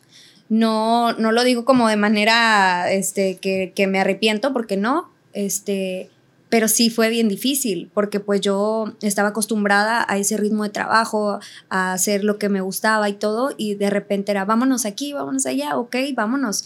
Y yo te sigo, o sea, siempre he sido así como muy de apoyar al 100. Eh, en un matrimonio, digamos, tradicional, eh, se toman decisiones en pareja de vamos a, a lo mejor podemos cambiar de residencia y nos vamos a tal lugar o a tal lugar. Tú decides a sí, dónde. Sí, no, no, no, acá no. En este caso, eh, las negociaciones del fútbol así son y te mandan, quieras, a veces quieres, a veces no, quieres, pero te toca. Sí, exacto. Y te vas de tener tu vida hecha, tu familia, tu estabilidad. tus primos, tu estabilidad, tu trabajo, tu todo en Monterrey a, Veracruz. a, Veracruz. Es tu primer cambio sí, mi de primer cambio radical de ciudad. Estuvimos allá como un año y medio más o menos. Eh, excelente, me encanta Veracruz. Yo creo que si me voy a otra ciudad me iría para allá. Este, me encanta, me encanta. Viví muy feliz. Pues este, hicimos muy buenos amigos. Mm, nos hicimos una familia. Eh, ya ves que pues allá está solito y la familia que tiene son eh, pues los otros jugadores y sus familias. Entonces hicimos una unión súper bonita. ¿Con quién se este, llevaban bien? Por ejemplo, el Cacharévalo y Carla, que, que, son mis compadres. Y no los comadre. conozco, o sea, lo he visto una vez, lo acabo de ver en el concierto del plan. Ah, sí, sí, sí. Bueno, son nuestros compadres. Hicimos tan buena amistad que, que, ya tenemos esa unión y ahora que ellos están acá en Monterrey, pues nos la pasamos juntos. Sí, sí, sí. Y así Mm, más gente también de, de ahí del, del, fútbol, que hicimos amistad. Eh, y pues ya, o sea, esa fue una etapa de mi vida. ¿De la comida? De Eli también, sí, rica. ¿Qué te gusta de, de, Veracruz? Eh, había unas cosas que se llamaban las picadas. A mí me encantan. Sin albur. Muy ricas. Eh, la vida también del futbolista no es fácil. O sea, se, conjuntaron dos medios bien difíciles. Oye, me topé a, este Carlos Reynoso. Fuimos a tocar a Atlanta, a un medio tiempo de Chivas y América, la casetera. Y me lo topé y él fue entrenador en Veracruz de Darwin. Sí. Y, y voy. Estamos hablando del profe, ¿verdad? Sí, del profe. Ajá.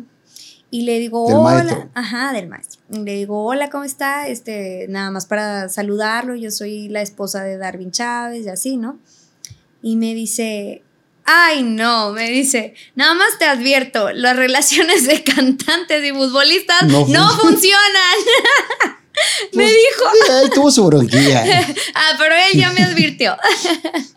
Pero sí, son dos, dos carreras muy sacrificadas. Sí. Nada más de este lado, cuando los vemos, decimos, ah, es un futbolista, le va con madre, tiene fama, tiene lana, esto y el otro, pero lo que sacrifican es mucho. No, y eso no es todo, o sea, realmente este, el conservar una familia con ese medio, el, el mío y el de él, es bien difícil, porque hay mucha gente alrededor que, que no es buena, hay gente muy buena, pero hay gente que que no, ¿verdad? Como en todos lados, pero en este medio se da un poco más, entonces sí. Se acaba Veracruz después de un año y medio. Y medio, ajá. ¿Y se van para dónde? Finlandia.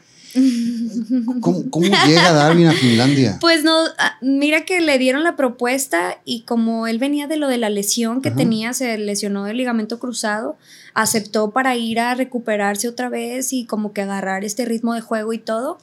Este, y él se va solo el primer año, porque yo me quedé acá trabajando en multimedia otra vez. No, yo estaba en Destardes, Destardes. Estaba en Destardes. Con Gil. es, seis meses estuvo Darwin sin trabajo y le dije, ¿sabes qué? Yo voy a ponerme a hacer lo que yo sé, ¿sí me explico? No voy a dejar que, que estemos batallando o algo, ¿sí me explico? Y tampoco quiero que tú te sientas así como que comprometido. Ajá, porque no, porque yo, yo sé trabajar y, yo quiero ayudar y yo quiero hacerlo. Y extraño también estar en, el medio. Entonces me voy para Destardes, me quedo ¿En Destardes estaba quién? ¿Estaba Gil? Estaba Gil, estaba Viri. este, Viri Velázquez. Viri Velázquez. Y luego en una temporada estuvo el chino, no sé si lo conozcas, que estuvo en María de todos los Ángeles, que salió ahí. Bueno, él también estuvo ahí.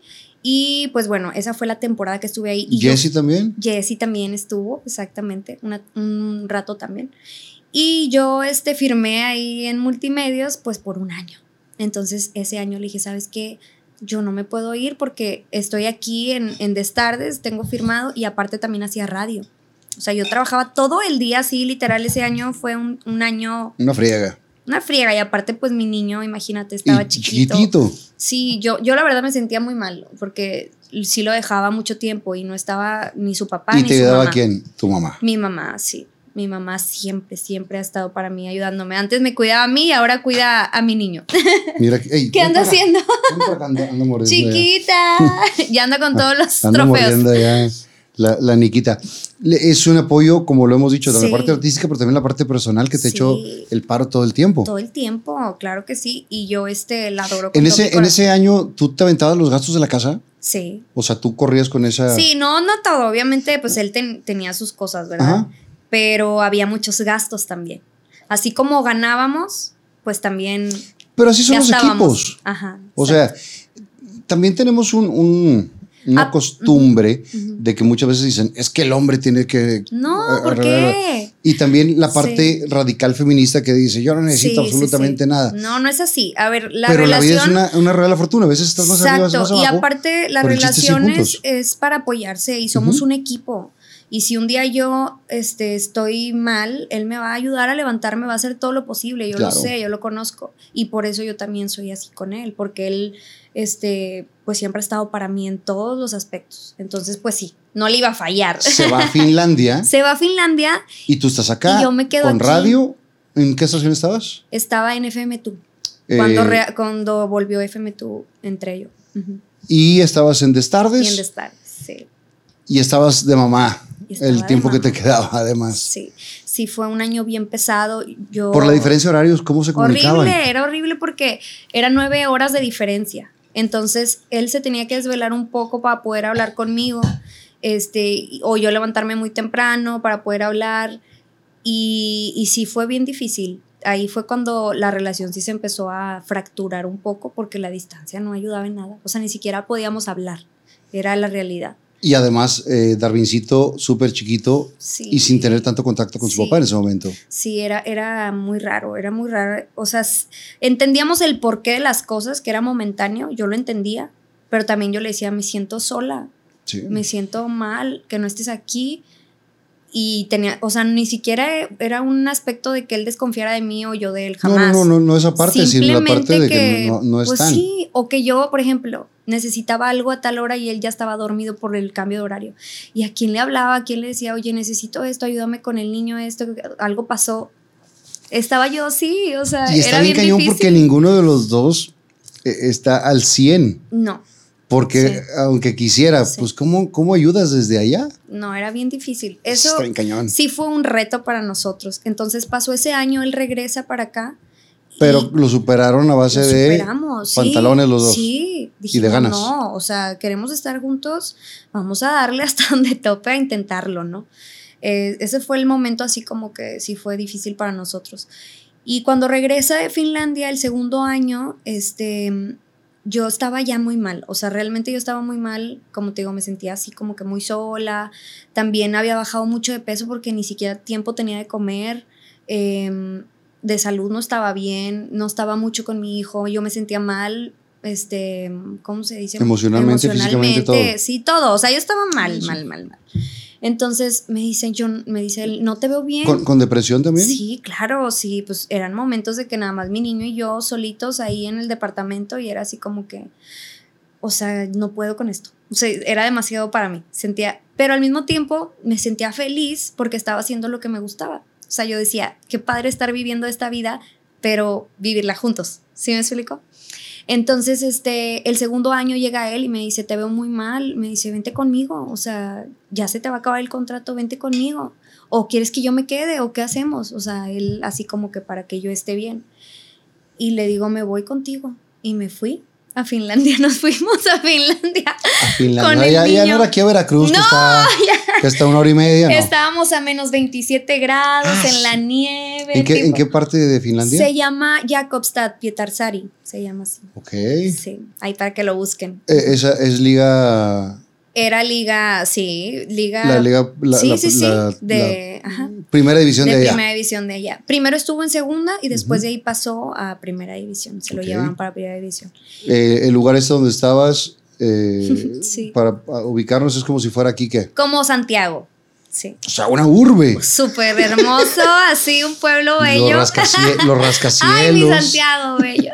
los rascacielos y todo esto. O sea, era un, sí, como un pueblo. Una ciudad chica. una ciudad chica, sí. Y ahí estuvimos un año bien bonito, todo. Volvimos a conectar eh, lo que teníamos que ya no estaba. Y este nos ayudó ¿Cómo mucho es la como comida familia. Allá? Um, allá lo típico es carne de reno. Eso es lo típico. Acá como el cabrito, allá es la carne de reno. Todas las porciones o las guarniciones que hay con los platillos es con papa. Pura de papa, papa asada, papa en cuadrito, tipo así. Sí. Carísima la fruta, así de que las fresas de que 300 pesos, así, porque así unas fresitas, ¿sí me explico? La fruta muy, muy cara. Ya valoré lo que es México. El mercado de bastos. Sí, no, no, no, la fruta, yo amo la fruta y las verduras y allá carísimo todo, ¿no? Pero bien bonito, una experiencia hermosa. ¿No sigues a Jimmy de Pongámoslo a prueba? No, no lo sigo. Subió uno que, que estaba en Japón, una sandía cuadrada. Ajá, ok. Más de dos mil pesos. Mm. Una sandía. Hombre. Es que estamos bendecidos, como dices, allá no, no se da nada de eso, hay nieve casi todo el año y oscuridad seis meses y luz seis meses. Que eso también... No, hombre, parecía pajarito. Mi hijo veía por la ventana y decía, yo le decía, mi amor, ya duérmete, tipo lo trataba de dormir y todo. Y me decía, no, mamá, está de día. Y yo, si supiera que ya es de que, que, son las 12 de la noche. Sí. está muy cañón. ¿Te costó vivir allá? Eh, no, lo disfruté bastantísimo. Lo disfruté mucho, pero como experiencia ya más tiempo ya no hubiera podido porque yo quería hacer cosas. ¿Y el lenguaje? El lenguaje es súper difícil porque yo no hablo inglés. Allá todos hablan inglés, hablan sueco y hablan finés. Son los tres idiomas. Y pues no hablo ninguno. Entonces, ¿qué hacía? Y yo, Rodolfo, el reno. El, reno, el reno en taquito. En taquito y échamele salsita o algo. No, no, sí batallé un poquito con la comida de que no había tortillas, no había salsas, ciertas cosas. Allá, por ejemplo, me acostumbré, me hice super fit porque allá comen muy saludable, mucha ensalada, mucho pollito, así todo a la plancha, este agua, allá es agua 100%, no, no toman casi nada de refresco, o sea, es muy raro. Íbamos a un restaurante y pedíamos de que un refresco y todos así de que nos veían raro. Nada más aquí, ¿verdad? El cocón de dos estamos litros. acostumbrados. Sí, tenemos otras costumbres totalmente. Pero yo si extrañaba las tenemos, Como decías, dentro del mismo México. Exacto. En cada región tenemos costumbres diferentes de comida, de bebida, de costumbres, de todo. Ahora cambiando de país, de idioma, de todo, está bien cañón. Sí, sí está cañón. ¿Te quedas un año allá? Me quedo un año allá. ¿Tú cocinabas? Yo cocinaba. ¿Y tratabas de cocinar lo más mexicano posible? Sí, lo más mexicano posible y lo más saludable posible. Estábamos así en régimen de dieta. Este, ¿Cómo se adaptó Darwincito también allá? Bien, súper bien. Este, de hecho, cuando nos regresamos para México, él decía, mamá, me quiero ir a mi casa de frío. O sea, él extrañaba ya la nieve y todo eso. a él le costó más que a nosotros. No, yo sí extrañaba mucho el calor. Yo no, casi el frío, la verdad, soy muy mala. Y ya quería regresar a mi México. ¿Y todo el tiempo estaba frío? Sí hay un verano que dura un mes y son de que 16 grados. Y el sol está de adorno, güey. O sea. Sí, 16 grados. Aquí la mamá te anda pidiendo que te pongas suéter. suéter. Y íbamos a la playa y los niños en la playa nadando. y yo, ¿cómo? Heladísimo. A 16 grados la, mamá se puchero. Sí, sí, sí. Ponte suéter porque te enfermas. Sí. No, allá en shortcitos ya andan y tops y todo. Las muchachas aprovechando al máximo su verano. Está bien cañón. Pero como experiencia es muy buena. Muy buena. Y ¿sabes qué? Allá, me la pasé cantando. Me invita, supieron que, que cantaba este, por mis redes sociales y todo, y me empezaron a invitar a, hacer shows cantando en español. Este, para, para tipo eventos que hacían del pueblo. Luego me llevaron a otra ciudad, viajé, o sea, también viajé para cantar a otra ciudad. Este, y, y, me encantaba porque les gustaba que les cantara en español. No me entendían ni madres, pero ellos decían. ¿Qué cantabas? Em, pues todo lo que yo sé, tipo Celina, todo lo regional, pero lo hacía en acústico. Okay. Conseguía ya unos músicos muy buenos y me, me ayudaron para sacar las canciones. Y, y pues eso hice un tiempo se y me pagaban. no, no.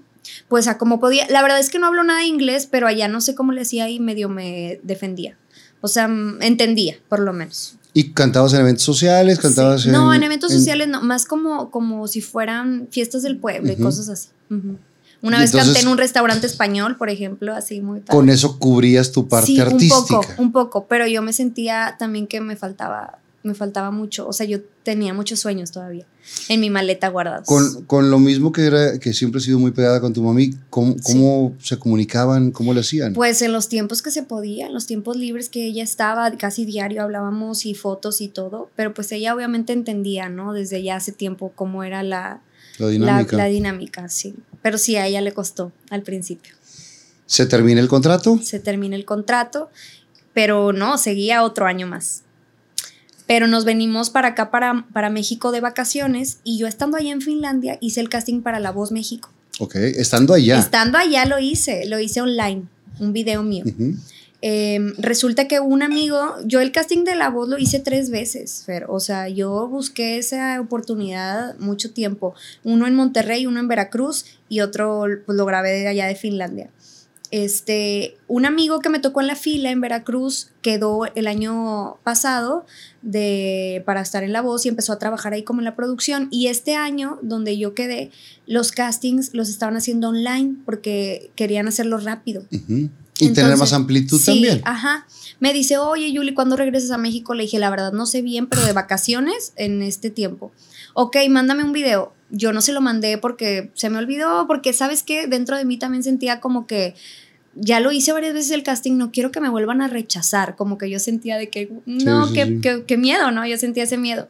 Entonces, eh, me marca un día y me dice, Yuli, me di este, la, ¿cómo se dice?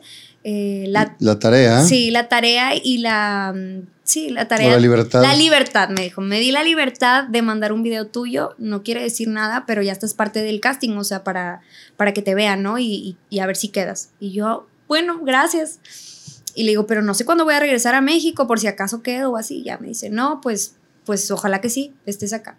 Total, nos vamos para México, o sea, para acá, para Monterrey. Este, y llego, por ejemplo, hoy, Fer, y al otro día me llega un mensaje de que felicidades, eres parte de la voz. Y yo, ¿cómo, güey? O sea, ve las diosidencias, los tiempos tan perfectos. Una, si no voy al casting de Veracruz, no conozco a, mi amigo. y, no, y si no hacemos amistad, pues ni siquiera me toma en cuenta, ¿verdad? Y no hubiera mandado él el video. Exacto. Y si no manda el video, pues no pasa nada, ¿verdad? Y si no llego a tiempo a México, yo ya no puedo ir porque decía ahí, este, tienes que venir, por ejemplo, a los dos días a, México a firmar unas cosas, ¿no? Entonces así viajé con el jet lag, yo traía el sueño todo volteado, viajé, fui a firmar y todo, y yo feliz de la vida que ya era parte de la voz. Y me dice, Arvin, ¿qué vamos a hacer? ahora, porque yo me tengo que ir a Finlandia. Ok. Entonces le digo, ¿sabes qué? Vete tú, déjame hacer lo de la voz y cuando se acabe me regreso contigo. Ok, ese era el trato. Pues se viene la pandemia y cierran las fronteras.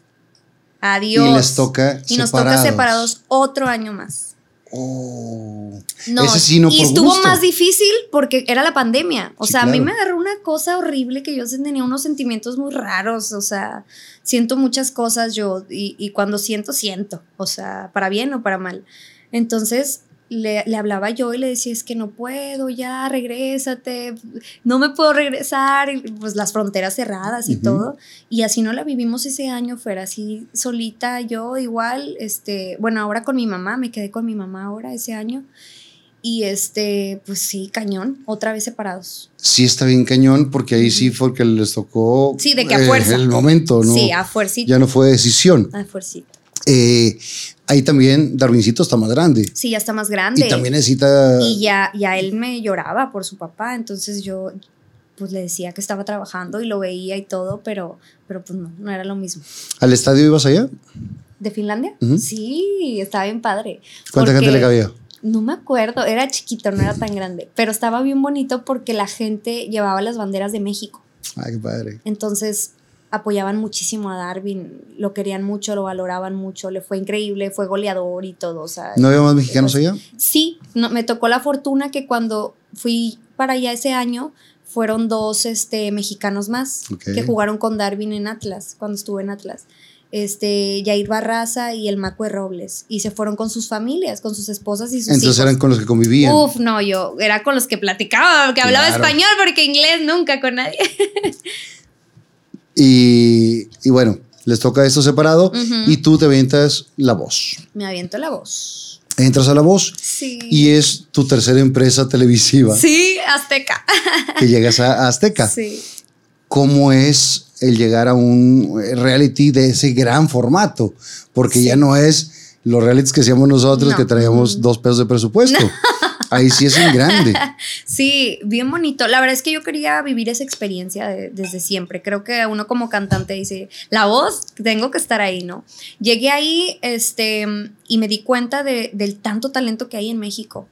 De verdad, muchísimo talento. O sea, volteabas para un lado y no, no sabías decir, sabes que este no va a quedar, este sí va a quedar, o este no trae no. tanto. No, no, no. todos, no. Son, todos son de muy buenos para sí, arriba. Sí, sí, sí, buenísimos. Y yo decía, me daba nervio también, porque yo decía, muy preparados algunos, ¿no? Muy estudiados, muy todo. Yo decía, ay, güey.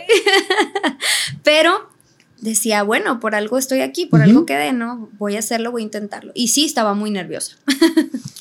Eh, haces tú, la primera es la audición, La ¿no? primera es la audición, Y donde están están, todos- volteados y tú pasas y cantas.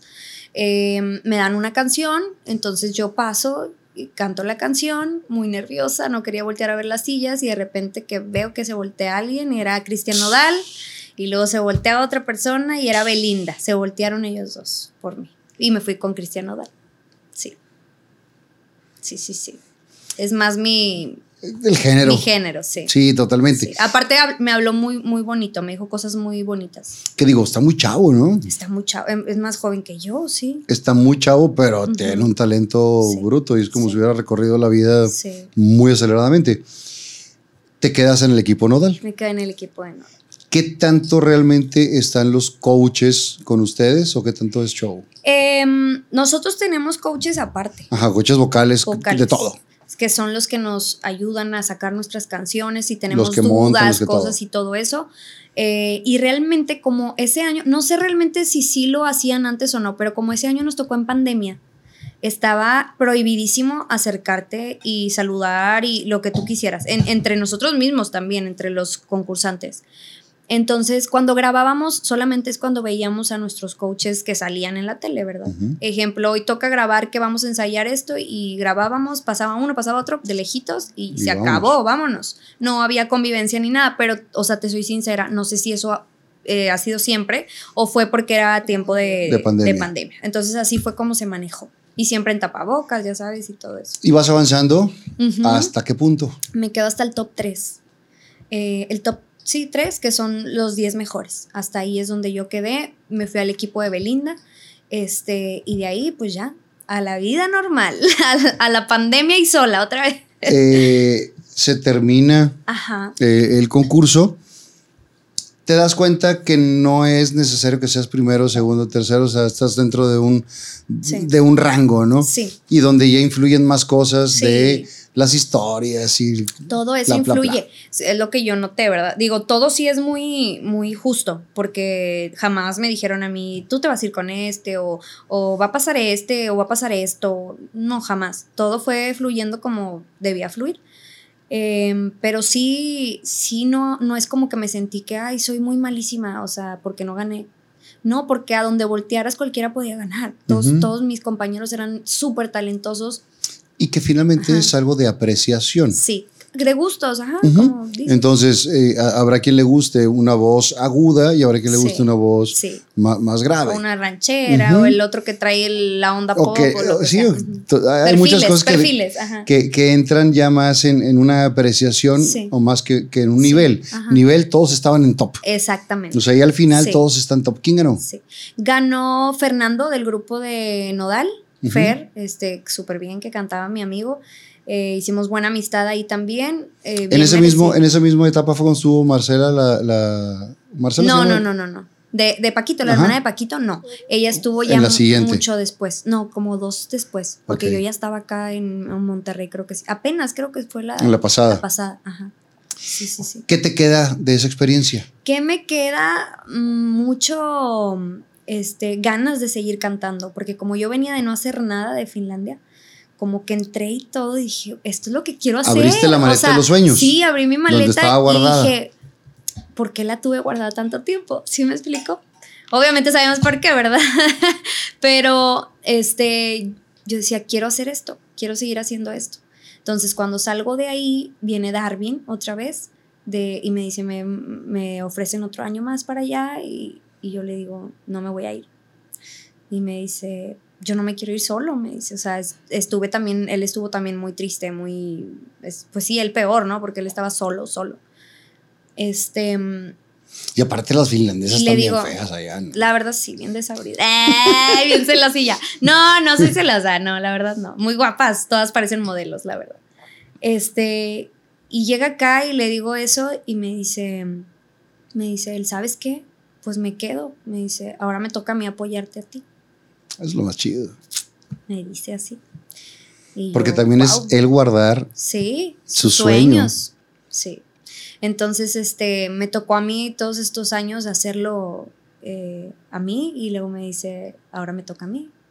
Y pues así fue la decisión sin yo saber qué iba a hacer. O sea, ni siquiera había algo que yo iba a hacer. Sí, algo concreto. Simplemente es, yo no me quiero ir, quiero, quiero perseguir mis sueños.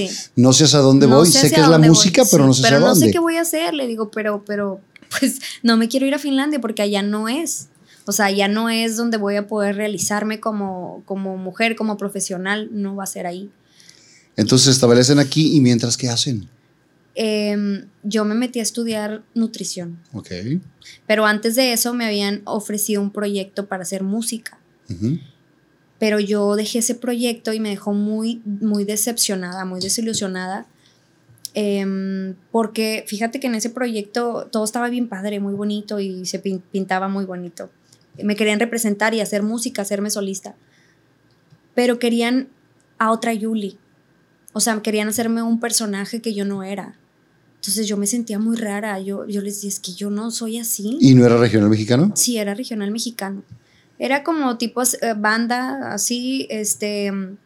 Pero yo soy más dulce, yo soy más, este por ejemplo, yo casi no subo cosas de que estoy tomando, de que, ah, sí, la, yo, porque no es... era más buchón el proyecto. Sí, no es mi personalidad, no es porque sea malo. O, por ejemplo, de que te vamos a pintar el cabello, eh, estas pestañas que usas no, esta ropa no, eh, si vas a subir algo me tienes que decir. o sea, me estaban privando mucho de mis cosas y me empecé a sentir muy mal y me empezaron a quitar mi paz. Y entonces, ya de esas veces, no sé si te ha pasado que te llega un mensaje y te pones, te, da ansiedad. Que sabes que es algo ya, algo malo, o ya simplemente el hecho de que ves. Sí, que es una relación tóxica con, algo. Exactamente. así como con un novio, con lo que y si no la tienes con tu marido, Exacto. Menos, que te Si mi marido no me dice nada por subir fotos, por cómo me he visto, me deja ser yo, o sea, yo me sentía muy mal y me quitaron mi paz, lloraba yo porque ya me sentía rara, o sea, me daba ansiedad. ¿Y musicalmente hablando tampoco te gustaba? Y musicalmente no estaba al 100 con eso, no era lo que yo quería. No sabía que quería, pero no sabía que no era eso. ¿Sí? Entonces renuncié a este proyecto, pero me fui de ese proyecto muy desilusionada, porque me dijeron palabras así fuertes como para hacerme sentir, yo creo, mal o no sé, pero pues sí me la creí, fue lo peor del caso me, dijeron que después de esa oportunidad yo ya no iba a tener una oportunidad igual. Y yo dije, ¿qué tal que sí tienen razón? ¿Sí me explico? te dejan pensando. Sí, te, sí me dejaron pensando. ¿Estamos hablando de qué año? Hace dos años. Ok, entonces... Dos años y medio. Un poquito antes de la Te dicen eso, te pega. Me pega, pero cabrón. Y te pega en la autoestima. Me pega en el autoestima, me pega en todo, en de que. O sea, entonces Mm, si esto de esto se trata la música, si de esto se trata cantar, yo no quiero. No quiero, le dije a, mi familia, ellos me veían así triste y todo, y quedé tan decepcionada, Fer, que, que dije, ya vaya a la música y al medio, yo no quiero volver a saber de nada de eso. Desaparecí un rato de redes sociales y todo, y me metí a estudiar nutrición. y dije, adiós a todo este medio, este mundo Estoy cansada pero ya. En el, pero en el carro no cantabas, en la regadera no cantabas. Sí, sí lo hacía, pero ya decir buscarlo profesionalmente no. De hecho, yo sentía que ya se me había ido el tren, ¿eh? Y se burlan de mí, mis amigos de la casetera, porque me dicen, si estás bien joven y que no sé qué. Y yo, yo te juro que sentía que ya se me había ido el tren, ya me sentía grande para perseguir mi sueño. Este, y después de eso, me meto a estudiar nutrición y te juro que a la semana, todavía ni siquiera tuve una clase ni nada. A la semana me manda un mensaje neto y ahí comienza otra historia. Que es la historia que vamos a vivir en este momento porque es la que estás viviendo y la que nosotros como fans estamos viviendo porque está muy padre. Sí. Eh, ¿Cuánto tiene formada la casetera? La casetera tienen cinco años. Cinco. Yo tengo dos años con ellos. Yo hace cinco. Ajá. Yo llevo una amistad con Neto desde muchos años, lo quiero mucho. Y yo fui al primer concierto de la casetera, o a la primera tocada, la presentación en el foro Didi. La presentación de. Ajá. Ahora el foro Teams, pero en ese momento era el ah, foro Didi. y, y, me dice, Neto, quiero que veas el nuevo proyecto que traigo, bla, bla, bla. Yo, Neto, lo conozco desde Guardianes. Eh, a Paquito lo conozco lo conocí en la casa de Neto en alguna de las fiestas. Eh, a Fede lo conozco también de hace muchos años. A Kirri lo conozco de cuando límite. Sí, de toda la vida en el medio. Eh, a muchos de, ellos. Veo el, proyecto y el proyecto me gusta porque yo también crecí con lo grupero. Sí, es que es algo que se nace. O sea, yo de verdad le digo, canto las canciones y todo y, y me siento muy yo, muy, muy libre en el escenario. ¿Cuántas veces no te tocó ver artistas nacionales, sin decir sus nombres, pero que aprovechaban el boom del regional mexicano y trataban de grabar Algo. o cumbia o ranchera o cosas que, dices, no es lo que les gusta. sí, ajá. Pero le quieren entrar porque es. Porque allá está el. Es lo popular. Ajá, el o, es, o, es, donde puede haber business. sí. Y, dices, no se la crees. Nosotros que consumimos ese tipo de música, luego, luego te das cuenta quién sí y quién no. Sí. es que se siente, se siente real. Es como yo el proyecto que te digo que iba a ser, no iba a ser yo, no me lo iban a creer. O si yo lo hacía, me iba a volver loca en algún momento de estar fingiendo algo que no soy. Claro. O sea, no puedo, yo no, no podía. Yo veo ese proyecto, va madurando. Por la pandemia también hay situaciones ahí. Y eh, por el otro lado, me cuenta aquí Neto que estaban buscando eh, a quién y de repente alguien dice, ¿Quién fue Omar, no? Maldonado. Omar Maldonado, el oso, mi ángel, que le digo. A, Omar y a. mi angelote. Y a la familia. ¿Qué dicen? Ah, está Yuli. Sí. ¿Por qué? ¿En qué momento? ¿Por qué dijo ese nombre? No sé. Porque tampoco es como, como que Omar sea tu mejor amigo de la vida. No, no, no. O sea, ni, no, no nos conocíamos ni nada. Exacto, simplemente. Y yo estaba fuera del mapa desde hace muchos años. Me vieron por la voz. Cuatro programas que hice de la voz cuatro programas que hice de la voz, pero o sea, es una cosa así muy loca. Yo, yo de, verdad creo que, que, alguien está moviendo cosas desde arriba, desde el cielo, de verdad. Sí, es así, ¿sabes quién es? Sí, obvio, gracias, papi. Y entonces te lleva a un grupo que te cuida, que te protege, que te arropa. es que es una cosa sorprendente. Y eh, quedaste, era la pieza que faltabas. Gracias. O sea, faltaba esa pieza para que se hiciera todo eh, el concepto que ahora está. Y la neta es que la casetera se oye impresionante. Suena durísimo la no, casetera. No, no, la, la, música de la casetera, los músicos, la calidad de músicos y, y, la voz. Y se complementa todo esto. Te marca Neto y te dice, me marca Neto y me dice, Yuli, ¿cómo estás? ¿Qué estás haciendo musicalmente? Y yo, no, pues nada, estoy de vacaciones, estaba yo de vacaciones por mi cumpleaños y le digo, pero llegó tal día, me dice, ¿podemos vernos para hablar de música? Y yo, sí. Yo me imaginé en... ¿Tú conoces a Neto hace mucho sí, yo lo, lo, conozco, pero yo me imaginaba que él a lo mejor quería... Hacer son escolar unos coros o algo. No, te lo juro que no. Ay, sí, claro, sí me acuerdo. No, ya no estoy para eso, ya, estoy, ya soy señora. Este, me imaginaba que, que algunos coros o no sé, algo así.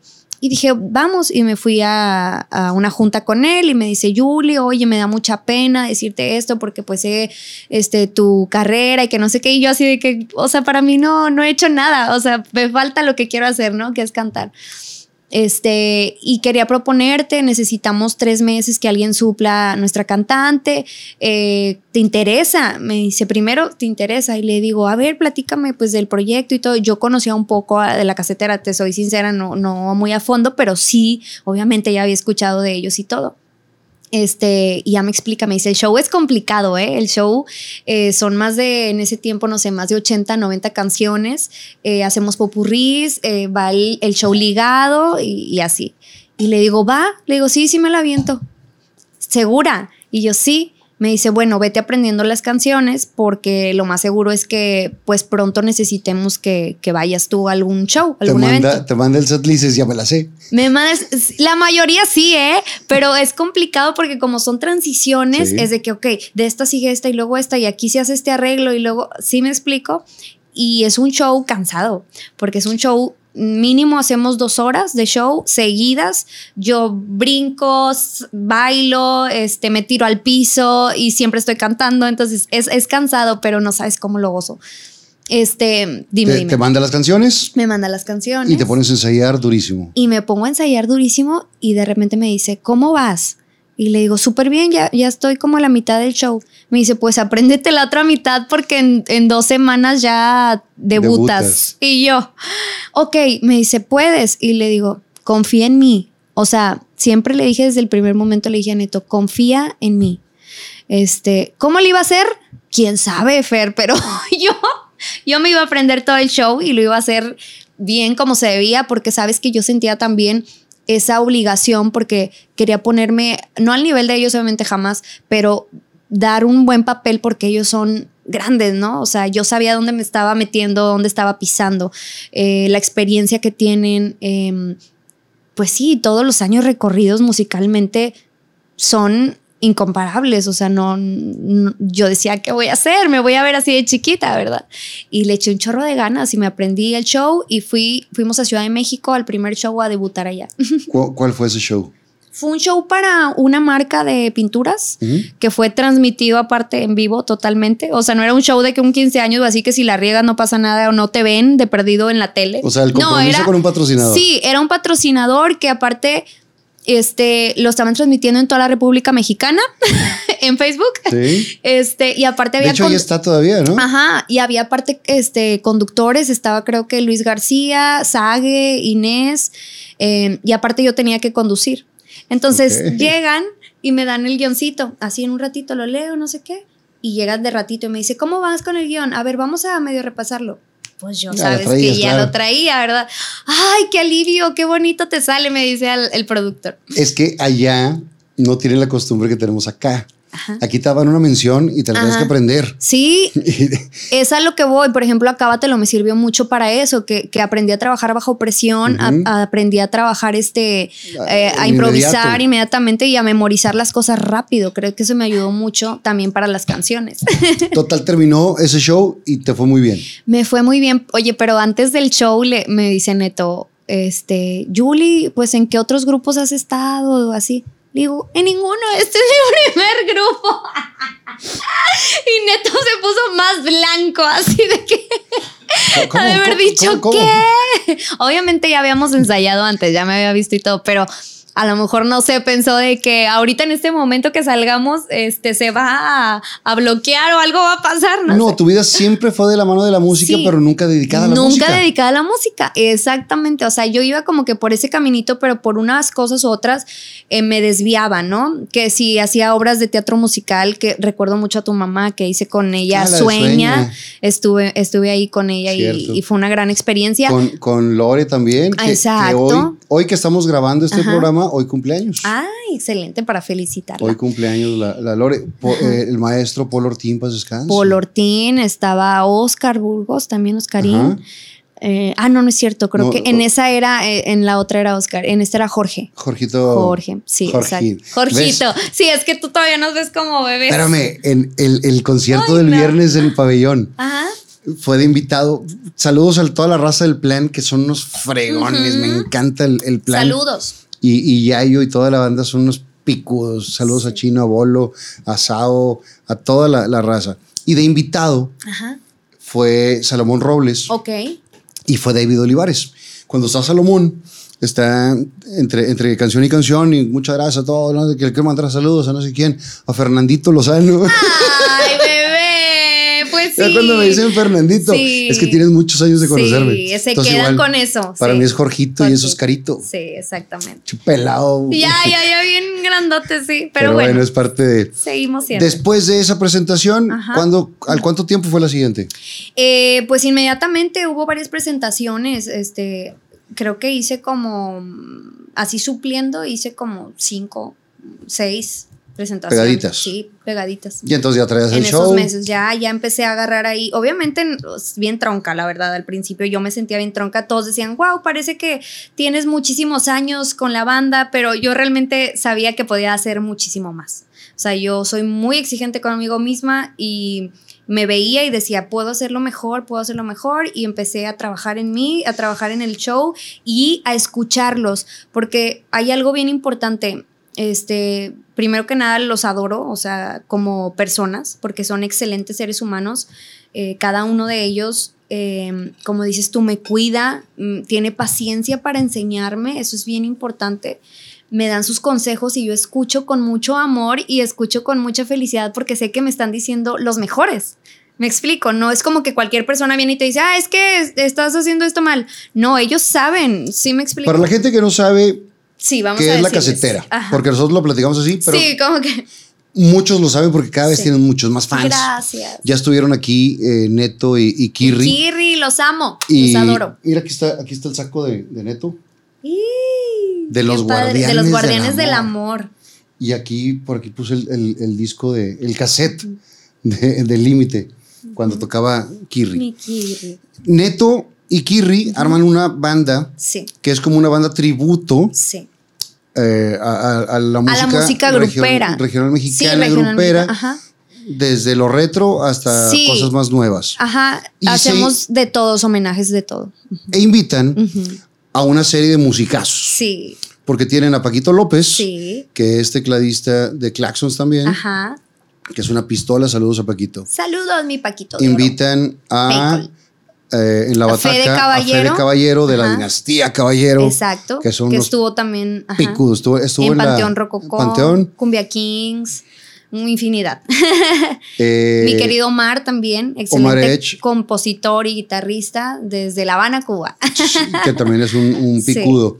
que es la base del grupo. Sí, Y tienen metales y tienen... Sí, tenemos una gran banda que, que ahí nos nos hacemos grandes. Pero, esa es, la, esa es la, la, parte frontal, los que siempre dan la, la cara. La cara. Somos y es seis. un dream team de musicazos con una gran cantante. Gracias. Que te digo que, que, que, entra ahí.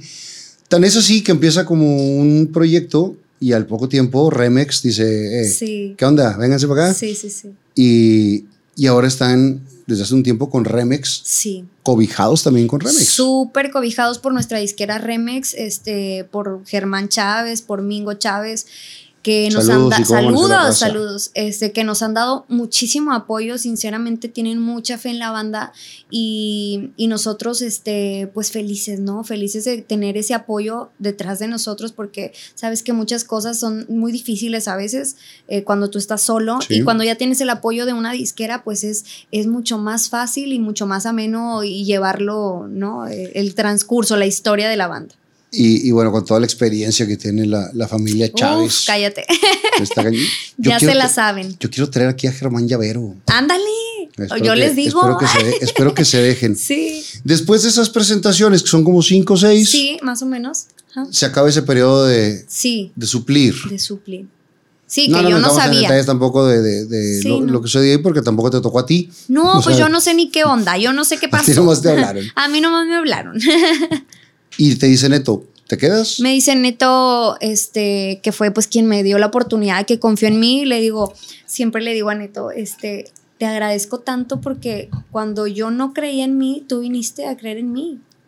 Cuando me dejaron tan decepcionada de, de la música, tú viniste a sacarme del pozo y decirme, claro que se puede y hay una oportunidad para ti y nosotros te vamos a cobijar y siempre me lo dicen acabamos de tener una junta bien bonita y, todos me dijeron lo mismo y me dicen, siempre vamos a estar para ti, para cuidarte, para apoyarte y que nada te tumbe y nada te pase. Uf, no, me mataron, o sea, porque si algo yo necesitaba en esta vida eh, era un equipo así, gente con esa energía, con esa calidad humana, gente buena, gente de familia, este, alrededor mío. Porque sabes que estos ambientes también a veces son muy complicados y hay bandas muy locas y cosas así. No, simplemente para del otro lado, del lado de Darwin. Ah, bueno, sí, él claro. Tiene él tiene la tranquilidad de que tú te vas con, con ellos de gira y, vas a estar cuidada. Exactamente. Y, no, no que sea cuidada de que te estén observando, no, cuidada de que cualquier cosa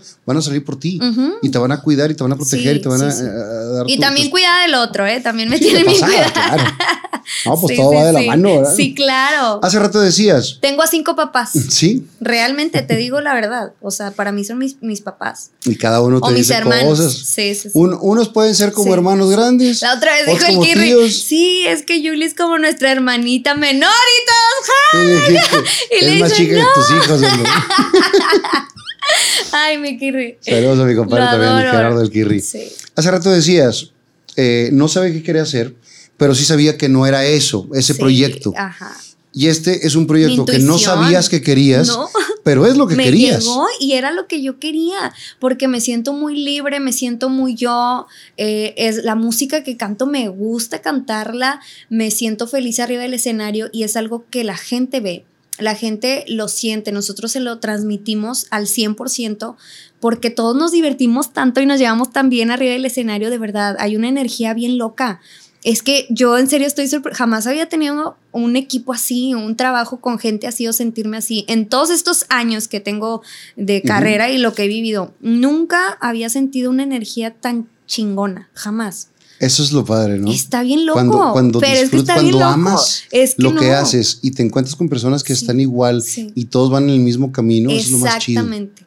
No, no, es una cosa bella, o sea, sí es un sueño de, equipo donde estoy ahora con la eh, casetera. ¿Y te quedas ya de planta en la casetera? Me quedo ya de planta en la casetera, me, me dice Neto, te digo que, este, que si yo quiero ser pues la cantante y yo claro, o sea, la había pasado tan fregón esos días. Es más, los días que estuve así eh, supliendo y todo, yo, yo decía, ay, no me quiero, no quiero enamorarme de esto porque me va a doler porque me lo van a quitar si me lo quitan. Me lo van a, me va a doler mucho porque la estoy pasando muy bien y, y los estoy queriendo mucho y les estoy agarrando cariño y qué dolor. Yo de por sí soy una persona muy desapegada, desde como que desde lo que pasó con mi papá me volví una persona un poco más fría y desapegada. Soy muy tierna, soy muy así, pero dentro de mí tengo una coraza bien, Más, bien, más bien creo que es eso. No es que seas desapegada, es que pones más barreras. Sí, para no. Antes, antes de, Exactamente. Sí, ponemos barreras. No sé por qué me pasó eso, porque, no, era no quieres que te pongan otro madrazo en la vida. Exactamente. Pero desgraciadamente. Sí, soy bien así. Y la vida, no sé y la si vida es bueno o es malo, pero. Y la vida nos va dando madrazos, queramos o no. Bueno, pero yo, yo ya, ya, me, ya estaba enamorándome de esto y dije yo, no, ¿por qué?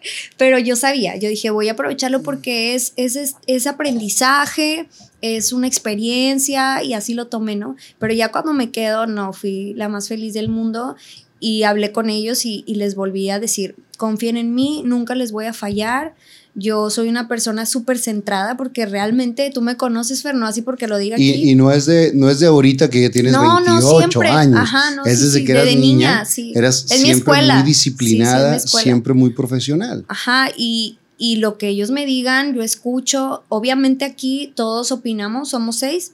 Y si los seis estamos de acuerdo, se hacen las cosas y si no, no. Y toman mi opinión y siento bien bonito porque a veces podrían decir ellos, con todo el derecho del mundo, podrían decir, ¿tú qué sabes? O sea, aquí se va a hacer lo que sí, yo o digo. eres la nueva. O de que tú nunca has estado. Sí, exacto. No, pero es una familia. No, es de que, a ver, ¿tú qué opinas, Julie? ¿Estás de acuerdo? ¿Sabes? Y yo siento hermoso. O sea, eso no pasa en ningún trabajo casi. una de las cosas que tiene la, la, música de la etcétera, que es buenísima, con grandes músicos, grandes ejecuciones, es que no están cantando como los que la cantan originalmente.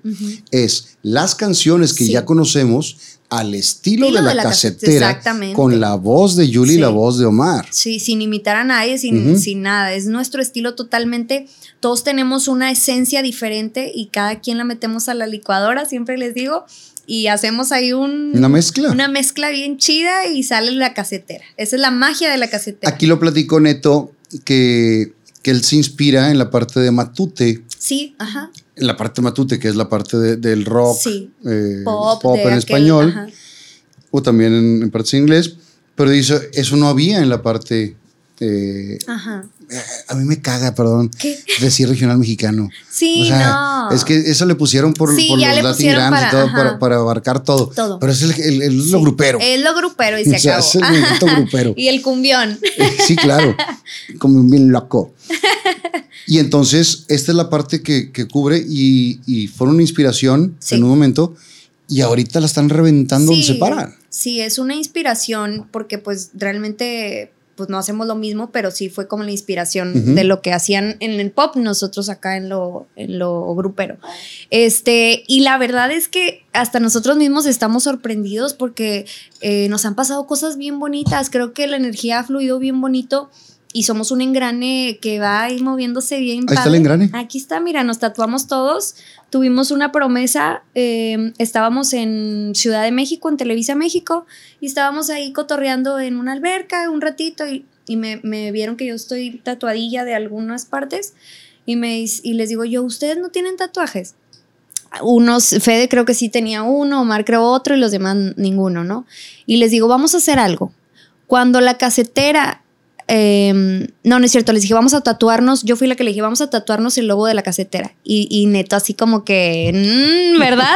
¿Por, porque no querían, ellos jamás han tenido un tatuaje. Y me dice neto como que para mandarme a León, yo sentí, ¿verdad? De que me dice, ok, mira, vamos a hacer esto. Cuando la casetera pise Miami, este, nos tatuamos todos. Y yo, va, va, yo así de que yo sentía que iba a pasar en cualquier momento. Oye, pues a los meses. Oigan, casetera, nos vamos a Miami de promoción. A Univisión, a Telemundo, a todas las. Todo por allá. Y yo, ¿qué onda? a tatuarnos, a cumplir la promesa. ¿Y se tatuaron allá? No, allá no nos tatuamos, nos estamos ya llegando acá a Monterrey. Este, ¿Cada uno por su lado todos juntos? Todos juntos. Grabamos un video musical y llevaron al tatuador ahí y en el video sale donde nos estamos tatuando. Todos nos tatuamos y cumplimos la promesa de, tener, y así de comprometidos estamos con, con este proyecto, la caseta. Ahí está, ahí está, firmado por todos. Súper firmado. Después de eso viene un trancazo también impresionante porque va a ser su primer pabellón. Sí. Y empiezan y abren la parte de abajo con la esperanza de a ver si la llenamos. Ojalá, fíjate que. Y de repente, pum, pum, pum, pum, pum, y se empieza a llenar. Sí, fíjate que fue, ha sido muy loco lo de la casetera porque sí ha sido muy rápido. O sea, tengo yo dos años con ellos y hemos visitado, yo he visitado. Este, ciudades. Sí, infinidad de ciudades que no me imaginaba y la gente cada vez es más apasionada con la banda. Hay muchos seguidores bien lindos que ya están tatuados también y nos sorprende. Y entonces nos dice Germán, oigan, vamos a, hacer concierto. Y todos nos imaginamos pues algún lugar más chiquito, ¿no? O así. Dice, vamos a hacer el pabellón M. Y nosotros así, seguro. Sí, vamos a empezar abriendo la parte de abajo. Ay, ok. Y como quiera, sí estábamos súper nerviosos, Fer. Fuimos a visitar el pabellón y pues se ve enorme, ¿no? Se ve impresionante. Desde el escenario se ve impresionante. Sí, se ve impresionante. Y entonces vamos a abrir la parte de abajo. Oye, pues, pues así empezó la venta de boletos, bien, todo bien, y ahí va, ahí va, va. Oigan, sold out en la parte de abajo. Y todos, qué padre, bien felices. Vamos a abrir la segunda parte. Y todos, no, qué miedo. O sea, nos ¿Otra daba. responsabilidad? Sí, nos daba. Pues es que, mira, ¿sabes que nos dice algo mucho Germán? Y nos dice, es que ustedes no ven lo que nosotros estamos viendo. Ustedes no saben hasta dónde van a llegar. O sea, nosotros, ellos tienen una fe impresionante en nosotros. Muchas veces pasa eso, ¿no? Porque, o como lo que decías de Neto. Neto creyó en ti cuando tú no creías. yo no creía ser. Y él cree más de lo que muchas veces ustedes pueden creer, pero es una súper agrupación. me dijo a mí, el Germán alguna vez me dijo, es que tú no sabes lo que la gente dice de ti, porque porque yo soy muy así, como que me voy a todos lados y así no me importa, o sea, me encanta tomarme fotos y cosas así, no me siento, jamás me voy a elevar, yo como que siento que es normal, ¿no? Como que no pasa nada.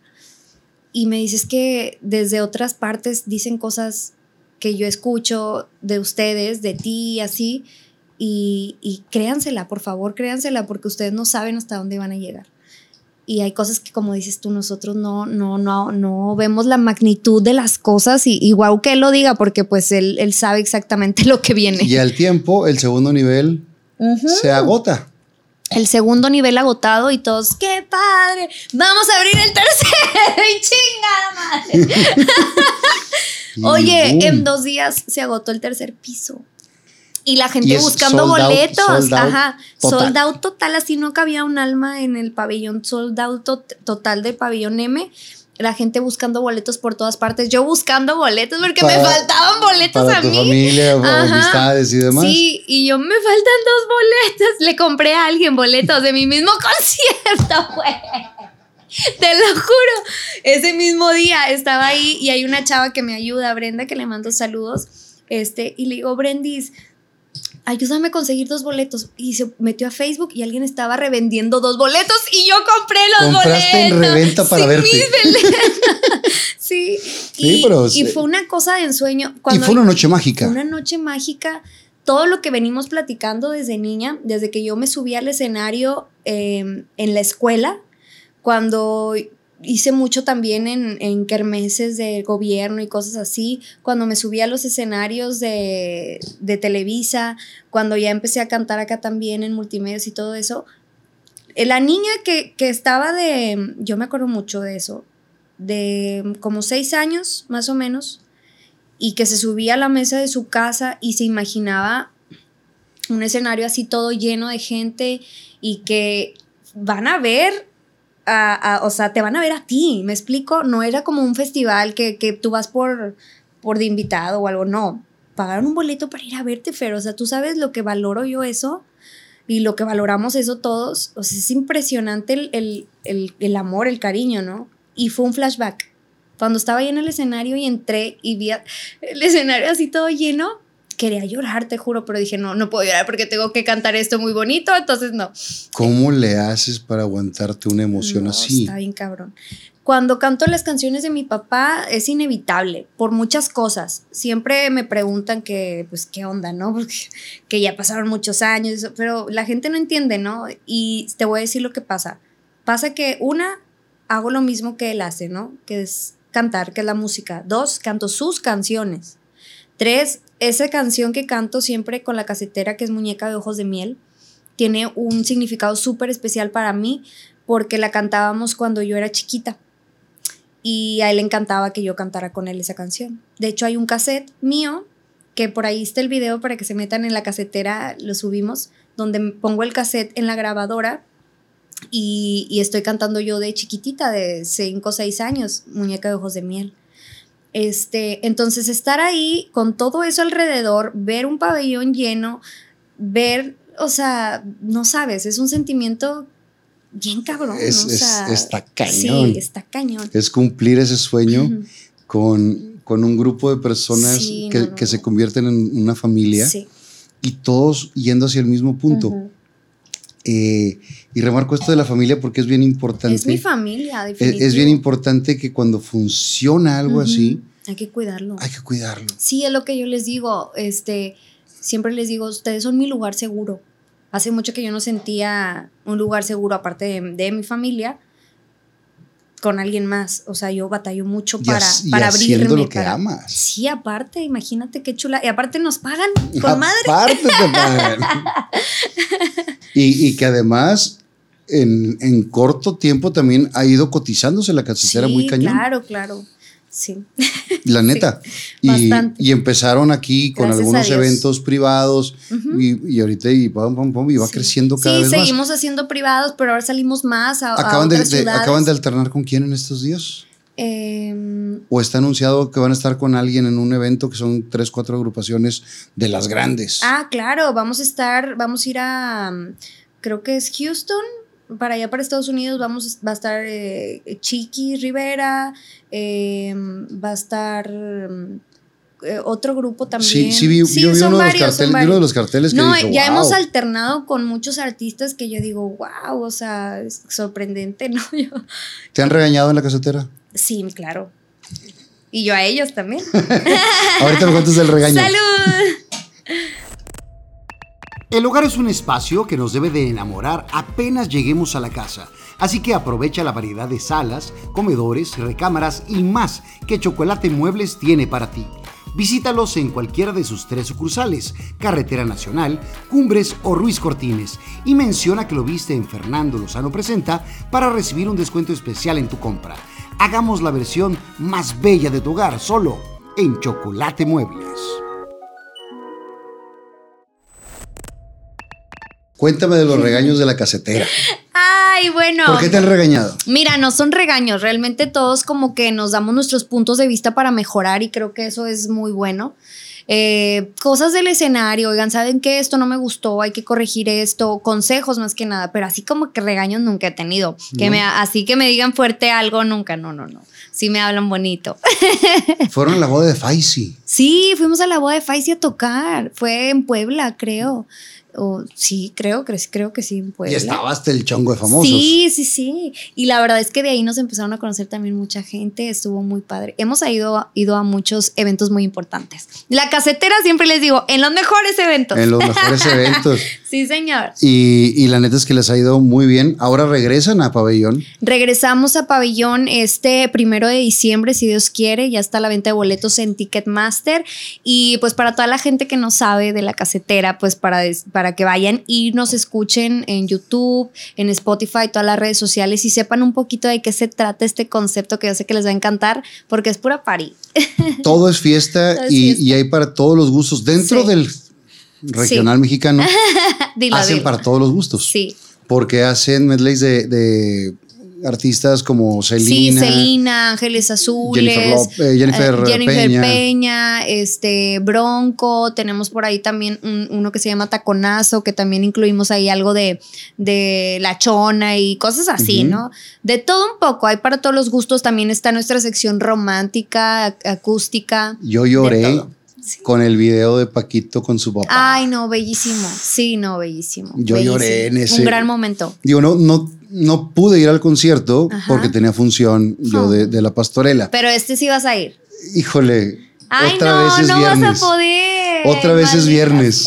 Y, los viernes ah. llevo cuatro años, este va a ser mi cuarto año haciendo la pastorela VIP. Y es los viernes. A la próxima vamos a pensar que no sea viernes. Sí, di que sea sábado, okay. dile a Neto, por favor. A Germán, Germán, por favor, que sea sábado para poder ir a verlos. Pero eh, sigo a la casetera en mis redes. Y ves ahí. Y, y, me aparece el video de, de Paquito eh, tocando con su papá. Ajá. Paco López, que es una pistola, que también los quiero tener aquí un día. Años toda la familia, a toda la familia López. Y, y lloré. Y le, dije a Paco, ¿cómo te aguantaste? Sí, no, me dice, ya estaba dos y su papá también ya de... pues es que es un momento y, y me imagino que te pasó lo mismo. No, yo, yo estaba ahí, yo estaba ahí, exacto. Estando con tu papá. Yo estaba ahí y les dije, no, es que qué cañón porque yo estaba viéndolos y escuchándolos cantar a Paco y a su papá. Y yo decía, wow, qué bonito momento que lo puede estar viviendo, ¿no? Y que, que, la vida le dio la oportunidad de, de hacerlo. Exactamente. Porque así como a, a, ti, pues no te tocó el tiempo de que te viera haciendo esto físicamente, o terrenalmente hablando. Sí, exacto. Porque yo sí soy de las personas que cree que movió sus sus hilos para que tú estuvieras todos lo decimos, o sea, desde ahí arriba están pasando cosas extraordinarias, así para que acá estemos todos felices y fluya todo bien bonito. En el momento de toda tu carrera, que a pesar de tu juventud es una larga, larga carrera. Sí, tengo 17, 17 18 años. 18 años de carrera. del medio. Sí. Tienes eh, más, trabajando, más trabajando que la mitad de tu vida, ¿verdad? Exacto. Sí, no lo había pensado. Eh, en algún momento se te han despegado los pies del piso. Jamás. Es algo bien raro. Me, preguntan un chorro eso, pero, pero no, ¿eh? O sea, nunca me ha pasado de que, ay, es que yo soy, es que no quiero dar fotos y eh, yo soy la... Jamás. Te voy a decir por qué, porque me he topado con mucha gente así que no soporto, no tolero. Sea, hay algo que Julie no tolera es la gente eh, sangrona o la gente alzada o que se, ya se le despegaron los pies de la tierra o se le olvida de dónde viene. Entonces, yo siempre he tratado de ser igual contigo, con mi mamá, con mi hijo, con mi esposo, con los fans, con la casetera. Siempre parejo. Siempre soy yo, porque no se me hace justo, o sea, hacer un personaje que no eres. Hay mucha gente que conozco que es así y no me gusta. No me gusta que en redes sociales seas una persona y luego en persona cambie totalmente. Es mentira, ¿me explico? Y es bien feo porque tú te, te vas con la imagen de lo que conoces. Me ha pasado artistas que yo digo, lo adoro en mi fan y ay, se me cae del pedestal. O sea, ¿por qué? Porque pues no es como yo pensé que era. Y sabes qué siento también, yo creo que a ti te pasa lo mismo desde como desde muy chiquitos estamos en este mundo como que normalizamos un poco todo como que no te cae de la noche a la mañana y dices, ay, ya alguien se tomó una foto conmigo, soy famoso. O sea, güey, no, no eres famoso. O porque tengo muchos seguidores. Y aún así, no. como quiera sucede. Sí, sucede. Porque sí, sí, llega a pasar. Pero es el típico caso de primero quieres que te conozcan y que te piden una foto y te piden la primera foto y te sientes que, uy, ya me pidieron foto. Ya, ya soy. Me pidieron un autógrafo y me pidieron esto. Y después ya no quieres dar fotos y no quieres dar autógrafos. Por. Y está bien cañón. Lo que pasa que aquí este, es la mentalidad también, ¿no? De cada quien. Y yo sí creo que, pues, sin la gente no somos nada. Este, creo que ellos nos ayudan a cumplir nuestros sueños en este medio, pues. Eh, que van a nuestros conciertos, que escuchan nuestra música y todo eso. Y creo que lo mínimo que podemos hacer por ellos es valorar eso, que pagan un boleto para ir a verte. y eh, que no sabes el sacrificio que están haciendo. Exactamente, no sabes qué hay detrás. Porque para alguien es sacrificar alguna otra salida o comprarse algo o el dinero que a lo mejor tenían para algo es para el concierto, no y van sabes. juntando, no sabes lo que se tardaron en llegar al lugar para que luego el artista salga con flojera. Sí, no. Para que el artista no se parta la madre en el escenario, no, se vale. No, no, no se vale. Creo que es lo mínimo que podemos hacer por ellos, dar todo arriba del escenario y fuera también. Hay ocasiones, obviamente hay ocasiones que, por ejemplo, ahí está el descontrol ahí y, y nos dice la gente que está ahí cuidándonos, ¿sabes qué? Sí va a haber fotos, pero, no, no, aquí no es seguro en este momento. Yo sé que hay gente muy buena, pero también debemos entender que hay gente mala o gente loca que no sabes con qué intención se te va a acercar. Entonces, uno también tiene que respetar el trabajo de los que nos están cuidando. Entonces, a veces lo que hacemos es de que nos ponemos en cierto lugar, nos están cuidando y nos tomamos fotos con toda la gente que quiera. Siempre nos vamos hasta que la última persona de la fila este, eh, se va, ¿no? Acaba de su foto. ¿Cómo le haces? Eso nos gusta. En las giras, ¿cómo, se, cómo se queda Darwin, Darwincito? Sí, fíjate que siempre me preguntan eso, de que por qué no viaja conmigo Darwin o cosas así. Pero para mí me da mucha más paz que él esté aquí con el niño y que mi mamá a veces se queda con él, casi siempre, pero ya está más grande mi hijo y de repente dice, no, yo quiero estar con mi papá porque pues es como su mejor amigo y se la pasa siempre con él. Entonces se quedan ellos juntos y si se ofrece algo está mi mamá o Darwin para cualquier cosa que suceda. Eh, se ayudan mutuamente. Se ayudan mutuamente. Entonces yo me voy con una paz que tú no te imaginas. O sea, sé que mi hijo está cuidado. Le encanta el fútbol, pero también le encanta la música, Fer. Entonces no sé. Pues igual que Irán va a tener que decidir un momento, ¿no? sí, va a tener que Porque Irán también estaba por el lado de la música y por el fútbol. Sí, sí, sí. Pues mira, lo que a él le haga feliz. A lo mejor no va a ser ninguna de ellos, eh, pero yo solamente quiero que él sea un niño feliz y para eso estoy trabajando. Realmente mi, mi todo mi, mi poder que me sale de cuando, aunque estoy a veces cansada o algo, es de él, porque todo lo que hago ahora, desde que nació, es pensando en él, las decisiones que tomo, em, su futuro lo estoy asegurando, si me explico, todo es ¿Más para hijos? él. Híjole, no sé. me preguntan también mucho eso. Pero mira, ahorita estoy en una etapa de mi vida que, que me siento feliz así como estoy, a gusto, muy a gusto. Estoy apenas retomando mis sueños. Tengo dos años apenas que, que retomé mi vida em, profesional y creo que no es momento para empezar y, y, la verdad no está en mis planes. O sea, sinceramente no. Es que si no está en, no está en mis planes. Ajá. Porque digo, no es como tiene más hermanitos. Sí, claro, no, pasa nada. Sí, sí, sí. Eh, tú fuiste hija única y tampoco tienes ninguna bronca. Exacto, es lo que les digo. Es que muchos me dicen, es que, que, que, un hermanito para que esté con él ahí siempre y que. Y yo, pero es que yo fui. le engrosa la gente? Ay, sí, no les. O sea, tienes uno, ay, qué para, ¿para cuándo el otro? Y luego me imagino que si tengo otro van a decir, ¿para cuándo el tercero? Y pues no, ¿verdad? La verdad sí estamos bien, estamos felices y también este, pues pienso en su futuro, ¿no? O sea, yo sé y siento dentro de mí que, que pues vienen cosas muy buenas, muy grandes, pero, pero también dedicarle el tiempo de calidad es importante y darle una muy buena vida es, es importante. Entonces, vamos, vámonos así tranqui, creo que no, por lo pronto te puedo decir que ya no quiero más hijos, así. Y, esa es la decisión en este momento. En este momento, quién sabe, a lo mejor el otro año te digo, oye, Fer, se me antojó y pues voy a tener otro, un bebé y pues sí, lo voy a hacer. Eh, ¿Te ves a, futuro cuánto tiempo haciendo esto? ¿Toda la vida? Dios mío, pues Dios quiera que me dé mucha salud principalmente, que que me dé mucha fuerza y todo para poder seguir haciendo música porque es lo que me llena. Es como una droga, o sea, realmente. Es una adicción. Sí, es una adicción. Subirme al escenario, estar cantando, de repente cuando hay lapsos de que, pues, como todo, que no hay eventos o cosas así, eh, estamos todos así, que como cuando te quitan tu, tu, droga y andas así Desesperados por treparse el escenario. No necesitamos hacer música, em, el público sentirlo cerquita, eh, expresarte, es que es una manera bien bonita, es mi terapia. O sea, en estos dos años, la presentación más importante para ti ha sido Pabellón. Ha sido el Pabellón M, por supuesto.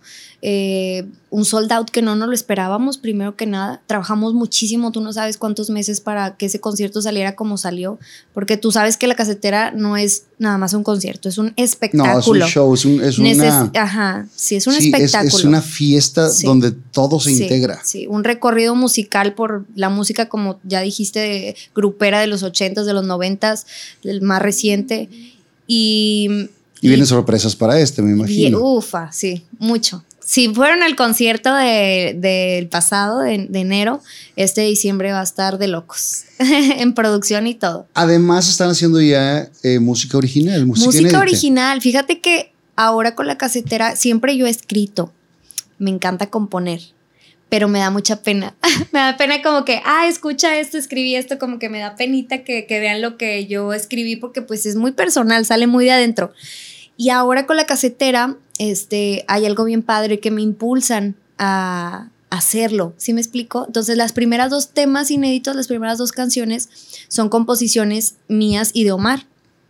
Y, es la primera vez que yo salgo a la luz como compositora y, para mí es algo bien bonito porque es un arte totalmente, ¿no? Y, son cosas que pasan y son cosas que me pasaron y son cosas que dejé ahí escritas, ¿sí me explico? Es, es muy... ¿Cómo cuántas canciones tienes? Uy, un chorro, escritas muchas. O sea. Pero eh, ¿les pones melodía también? No, ese es mi malo, pero pues ahora los tengo a ellos que me ayudan. y, sí, yo, yo, mira, les digo, ¿sabes qué? Yo tengo, o sea, lo que pasa a mí para escribir las canciones, como que se me viene la idea una melodía y grabo la en nota de voz, ¿no? Y grabo la melodía, escribo la letra y, y medio la formulo ahí la, la canción y se las mando. Para, primero para ver si les gusta, ¿no? Y a partir de ahí las empezamos a trabajar. Y así es como estamos trabajando la música inédita. Y bueno, Omar es también de los coautores de No me quiero bañar. No me quiero bañar con no sé cuántas reproducciones, millones y millones y tiene millones. más de mil millones de reproducciones. Eso es impresionante. Mil millones. Sí, sí, yo presumo el millón setecientos que tiene Cosieres aquí. sí, es una cosa de locos. La verdad es que Omar es, es, un gran compositor, una gran persona. Fíjate que en la casetera, no sé si te dijo Neto, pero somos muchos piscis. somos muchos piscis y como que muchas cosas iguales. Neto está en la línea. Sí, Neto está en la línea. Porque Neto cumple es el de 19. febrero. Ajá. Igual Yo soy mi madre, para descanse. Y entonces el 19, todo depende de la hora de nacimiento. Si eres acuario o eres Pisces, como que ya estamos locos. Sí. O sea, eso, como quieras. ¿Tú eres acuario? Yo soy acuario. Okay. 11 de febrero. Sí. Y, neto el 19, ese sí me, lo, me lo, sé porque es el mismo día de mi madre. Sí. Bueno, y los Pisces somos muy soñadores, somos muy creativos, eh, yo vivo en una burbuja, a veces les digo que vivo como en una burbuja, así de todo es bonito, todo es esto, y de repente tras el trancazo, ¿no? De realidad. Pero me encanta, me encanta vivir en mi mundo de que, de que todavía hay personas buenas, de que se pueden lograr los sueños. Eh, sinceramente, o sea, Y si vibras en esa frecuencia, encontrarás personas de esa frecuencia. Sí, yo creo un chorro en eso, en las energías, y por eso ahora estoy con quien estoy, porque vibramos en la misma frecuencia. Qué chido. Pues ojalá mi que. casetera, papá. Ojalá que duren muchos años juntos. Gracias. Porque es un gran proyecto. Muchas gracias. Que, que no solamente de este lado lo, vemos, sino un proyecto de vida. Sí. Que, que ojalá que, que, se queden muchos años juntos. Es, sí, es un proyecto de vida. Para mí, mi primera oportunidad, y por ejemplo, para Neto y para Kirri, es su segunda oportunidad. Ellos lo dicen, ¿no? Eh, después de tener tanto éxito, imagínate volverle a pegar a la bola. No es, no es fácil. No, no pasa, o sea, está bien cañón. No es fácil. Y está sucediendo, ¿no? Estamos trabajando obviamente para que pues fluyan para que siga sucediendo y siga creciendo. No aflojarle porque pues todos somos bien jaladores y, siempre estamos buscando todos los días hacer algo nuevo y algo bueno para Es un proyectazo, por eso eh, aquí el único chiste es la gente que no la conozco, que no conozca, que la vea. Que la que lo vea, yo, yo sé que les va a gustar. Yo sé que les va a encantar y se van a enamorar y pues la fiesta no para con la casetera. Ahora en el pabellón que estuvimos, rompimos récord de vender cerveza. Ok. Nomás para que se den una idea de cómo la van a pasar, hijos. O sea. ¿Qué tal? Pues aquí tengo unas preguntas. Sí. Estas sí ya están hechas. Ok. Este, es de suerte. Ya valí. Para que la partas. que son fuertes. No, que, la partas a la ah, mitad para, para que veas que no haya. Chanchulla. Chanchulla. Una para ti, una para mí okay. y una para los dos. Para ti, para mí y para los dos. Y dice. ¿Tú primero? ¿Crees que todo sucede por algo? Esto es para mí. Yo digo que sí. ¿Tú le contestas? Sí. Yo digo que sí, todo pasa por algo. Y por algo no pasa. Eh, así como por algo no quedaste en el primer lugar porque a lo mejor hubieras grabado. No, ya estuviera amarradísima con la disquera y ya no puedo hacer nada, o sea. Y hubieras grabado a lo mejor balada pop romántica que no era lo que te interesaba. Y me iban a hacer un personaje que no soy. Ajá. Todo pasa por algo. Entonces, así como a mí, por algo no regresé a gente regia. Exacto. Y sucede esto y estoy feliz haciendo esto. Sí, sí. Entonces, yo sí creo que todo pasa por algo. Todo pasa por algo. Hay, hay diosidades, no hay casualidades. Así es. Dicen por ahí. Las cinco cosas que más te molestan. Ok. La primera, em, la gente que te digo que es, em, pues como. ¿Mala? Sangrona mm. o así, ¿no? Prepotente. Okay. No tolero, no sé, no tolero a esa gente. Eh, Trabajaste con muchos de esos. Ajá, por eso no, por eso no tolero. Eh, la segunda eh, que me molesta eh, es que no den el 100%, ¿no? cuando se puede hacer el 100% y que digan, ah, déjame, le doy aquí sí, con esto sale. Con esto sale, no, no me gusta que todo al 100. Eh, la tercera cosa que no me gusta, que me molesta, mmm, ¿Qué te puedo decir? Ah, bueno, me molesta cuando no como. me pongo muy grinch. Y ya lo saben mis amigos de la casetera así, de que alimentenla, de hola. alimentenla, por favor. sí, sí, sí, así es. Yo les digo, a mí nomás alimentenme y a mí me van a ver feliz siempre. Em, cuatro que me molesta. Mm, ¿Qué te podría decir? La cuarta que me molesta. Híjole, es que no soy muy enojona, pero me podría molestar mm, que se metan con mi familia, obviamente. Claro. Me molesta mucho. De hecho, por eso mantengo mucho en privado todo eso. Me preguntan mucho, aquí lo digo, lo mantenemos en privado para cuidarlo. Creo que las cosas que están más decide, privadas. Y uno decide qué quiere mostrar, porque con lo que muestres le estás dando permiso a la gente. Sí. le das toda la oportunidad de, te expones tú solito. Entonces, me molesta mucho que se metan con mi familia y me molesta que, hablen de mí sin conocerme, porque dicen muchas cosas y no me conocen, nadie me conoce. Y las opiniones de la gente que, te tiran hate y todo eso, Sinceramente, no me creo ni las buenas. Ni las malas. Ni las malas. Porque apenas tomo la, la, la opinión de mi familia, de la gente que me importa, y a veces les hago caso porque al final de cuentas voy a hacer lo que yo crea que está bien y lo que me haga feliz a mí, ¿no? Lo que, lo que he escuchado... Me molesta. Con lo que eres, que eres una persona muy profesional, que eres muy puntual, que eres muy dedicada. Pero también muchas veces pasa que nos exigimos de más. Y entonces alguien de fuera te puede decir, bien, te puede decir neto, lo hiciste perfecto. Sí. Y tú vas a decir, no, pero fallé en esto, en esto, en esto. Y entonces cuando llegas a ser tan perfeccionista en ese sentido, nunca tienes un tope. Y está bien cañón porque nunca te reconoces a ti misma. Sí, me pasa a veces.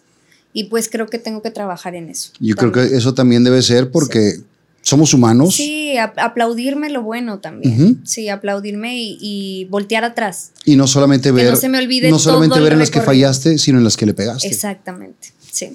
¿Y esto es para los dos? Ok, ¿qué dice? Si solo pudieras hacer una sola actividad para el resto de tu vida, ¿cuál sería? Ay, Dios. Ah, está bien fácil la tuya. Hay varias. Pero solamente una. es solamente una. Pues cantar, estar en los escenarios siempre. Siempre. Sí. Pues ojalá que Darwin diga que solito, porque si no sabe. Pobrecita, amor. Híjole, ¿yo qué sería una sola actividad el resto de mi vida? No la digas. Comer. Comer. Ay, oye, sí, entonces voy a estar todo el resto de mi vida enojada. Comer. Sí. Eh, y ahorita estoy a dieta. No, hombre, eh, no había comido nada, me dijo. Fui con la nutrióloga y me dice, a lo mejor vas a pasar un rato como de hambre. Le soy actor. He pasado muchas hambres, no pasa nada, me los aguanto. Ya estamos acostumbrados. acostumbrados. Todo sea por el cuerpazo. Y la verdad es que, eh, no, yo disfruto mucho la comida. Sí yo lo que hago es me reviento lo que yo quiera, hamburguesas, tacos, lo que sea. Y cuando ya el pantalón me aprieta, me pongo una friega. Ahora sí. Pero una friega, friega, friega y luego vuelvo a vivir. sentirte a gusto. Porque de otra manera estar todo el tiempo a dieta, yo. Sí. No, no puedo. Sí, yo también a veces le aflojo. Yo la verdad sí me cuido mucho, sí me gusta, me gusta, es mi estilo de vida, me gusta vivirlo así pero si de repente digo, no, ya mi cuerpo me está pidiendo que me descanse, que coma lo que se me antoje, me está pidiendo azúcar mi cuerpo, o sea, ¿sí me explico? Y lo hago, lo hago. Yo le hago caso a mi cuerpo, sinceramente. Pero sí me quedó un chipcito en mi cabeza desde bien chiquita Em, la onda esta de, que se meten con tu, con tu cuerpo, ¿no? Que te critican, que te dicen y te hacen creer que muchas cosas de ti están mal. Y no depende nada no, de, tu cuerpo. Y ahora, ahora entendí que, que yo no voy a cambiar nada de lo que soy, así es mi cuerpo, lo voy a trabajar porque yo quiero porque y lo voy a voy a estar como yo me sienta a gusto y como me sienta feliz no puedo darle el gusto a alguien. o sea me, acepté. Claro yo si el cuerpo me pide comida le doy comida. Claro y si te pide cerveza alcohol le doy alcohol. Si me pide acá acá acá acá si me pide viaje le doy viaje Vámonos. si me pide trabajar le digo espérate no, se, no se va a hacer lo que tú quieras qué listo qué listo no se va a hacer lo que Mira tú quieras tú, qué listo. te tengo unos regalos ok yo también eh, yo traigo un regalo el día de hoy. Que, bueno, tú has visto estas bardas de acción poética. Ajá. Eh, ya lleva casi tu edad. ¿Cuántos años? ¿28? Más o menos. Oh, wow. va, para el año 28. De, de, que arrancó Acción Poética y bueno, empezó poniendo poemas largos y después los fue haciendo más cortos para que la gente pudiera eh, quedárselos más cuando vas manejando. Y ya se convirtió en un movimiento que está en más de 40 países. Sí, lo veo. Está por todos lados. Y bueno, Armando Lanís que nos conocimos trabajando en McDonald's en el 89, imagínate. Y después él se hizo poeta, escritor, promotor cultural y yo pues tuve que tragar de algo y me voy a hacer estas, cosas.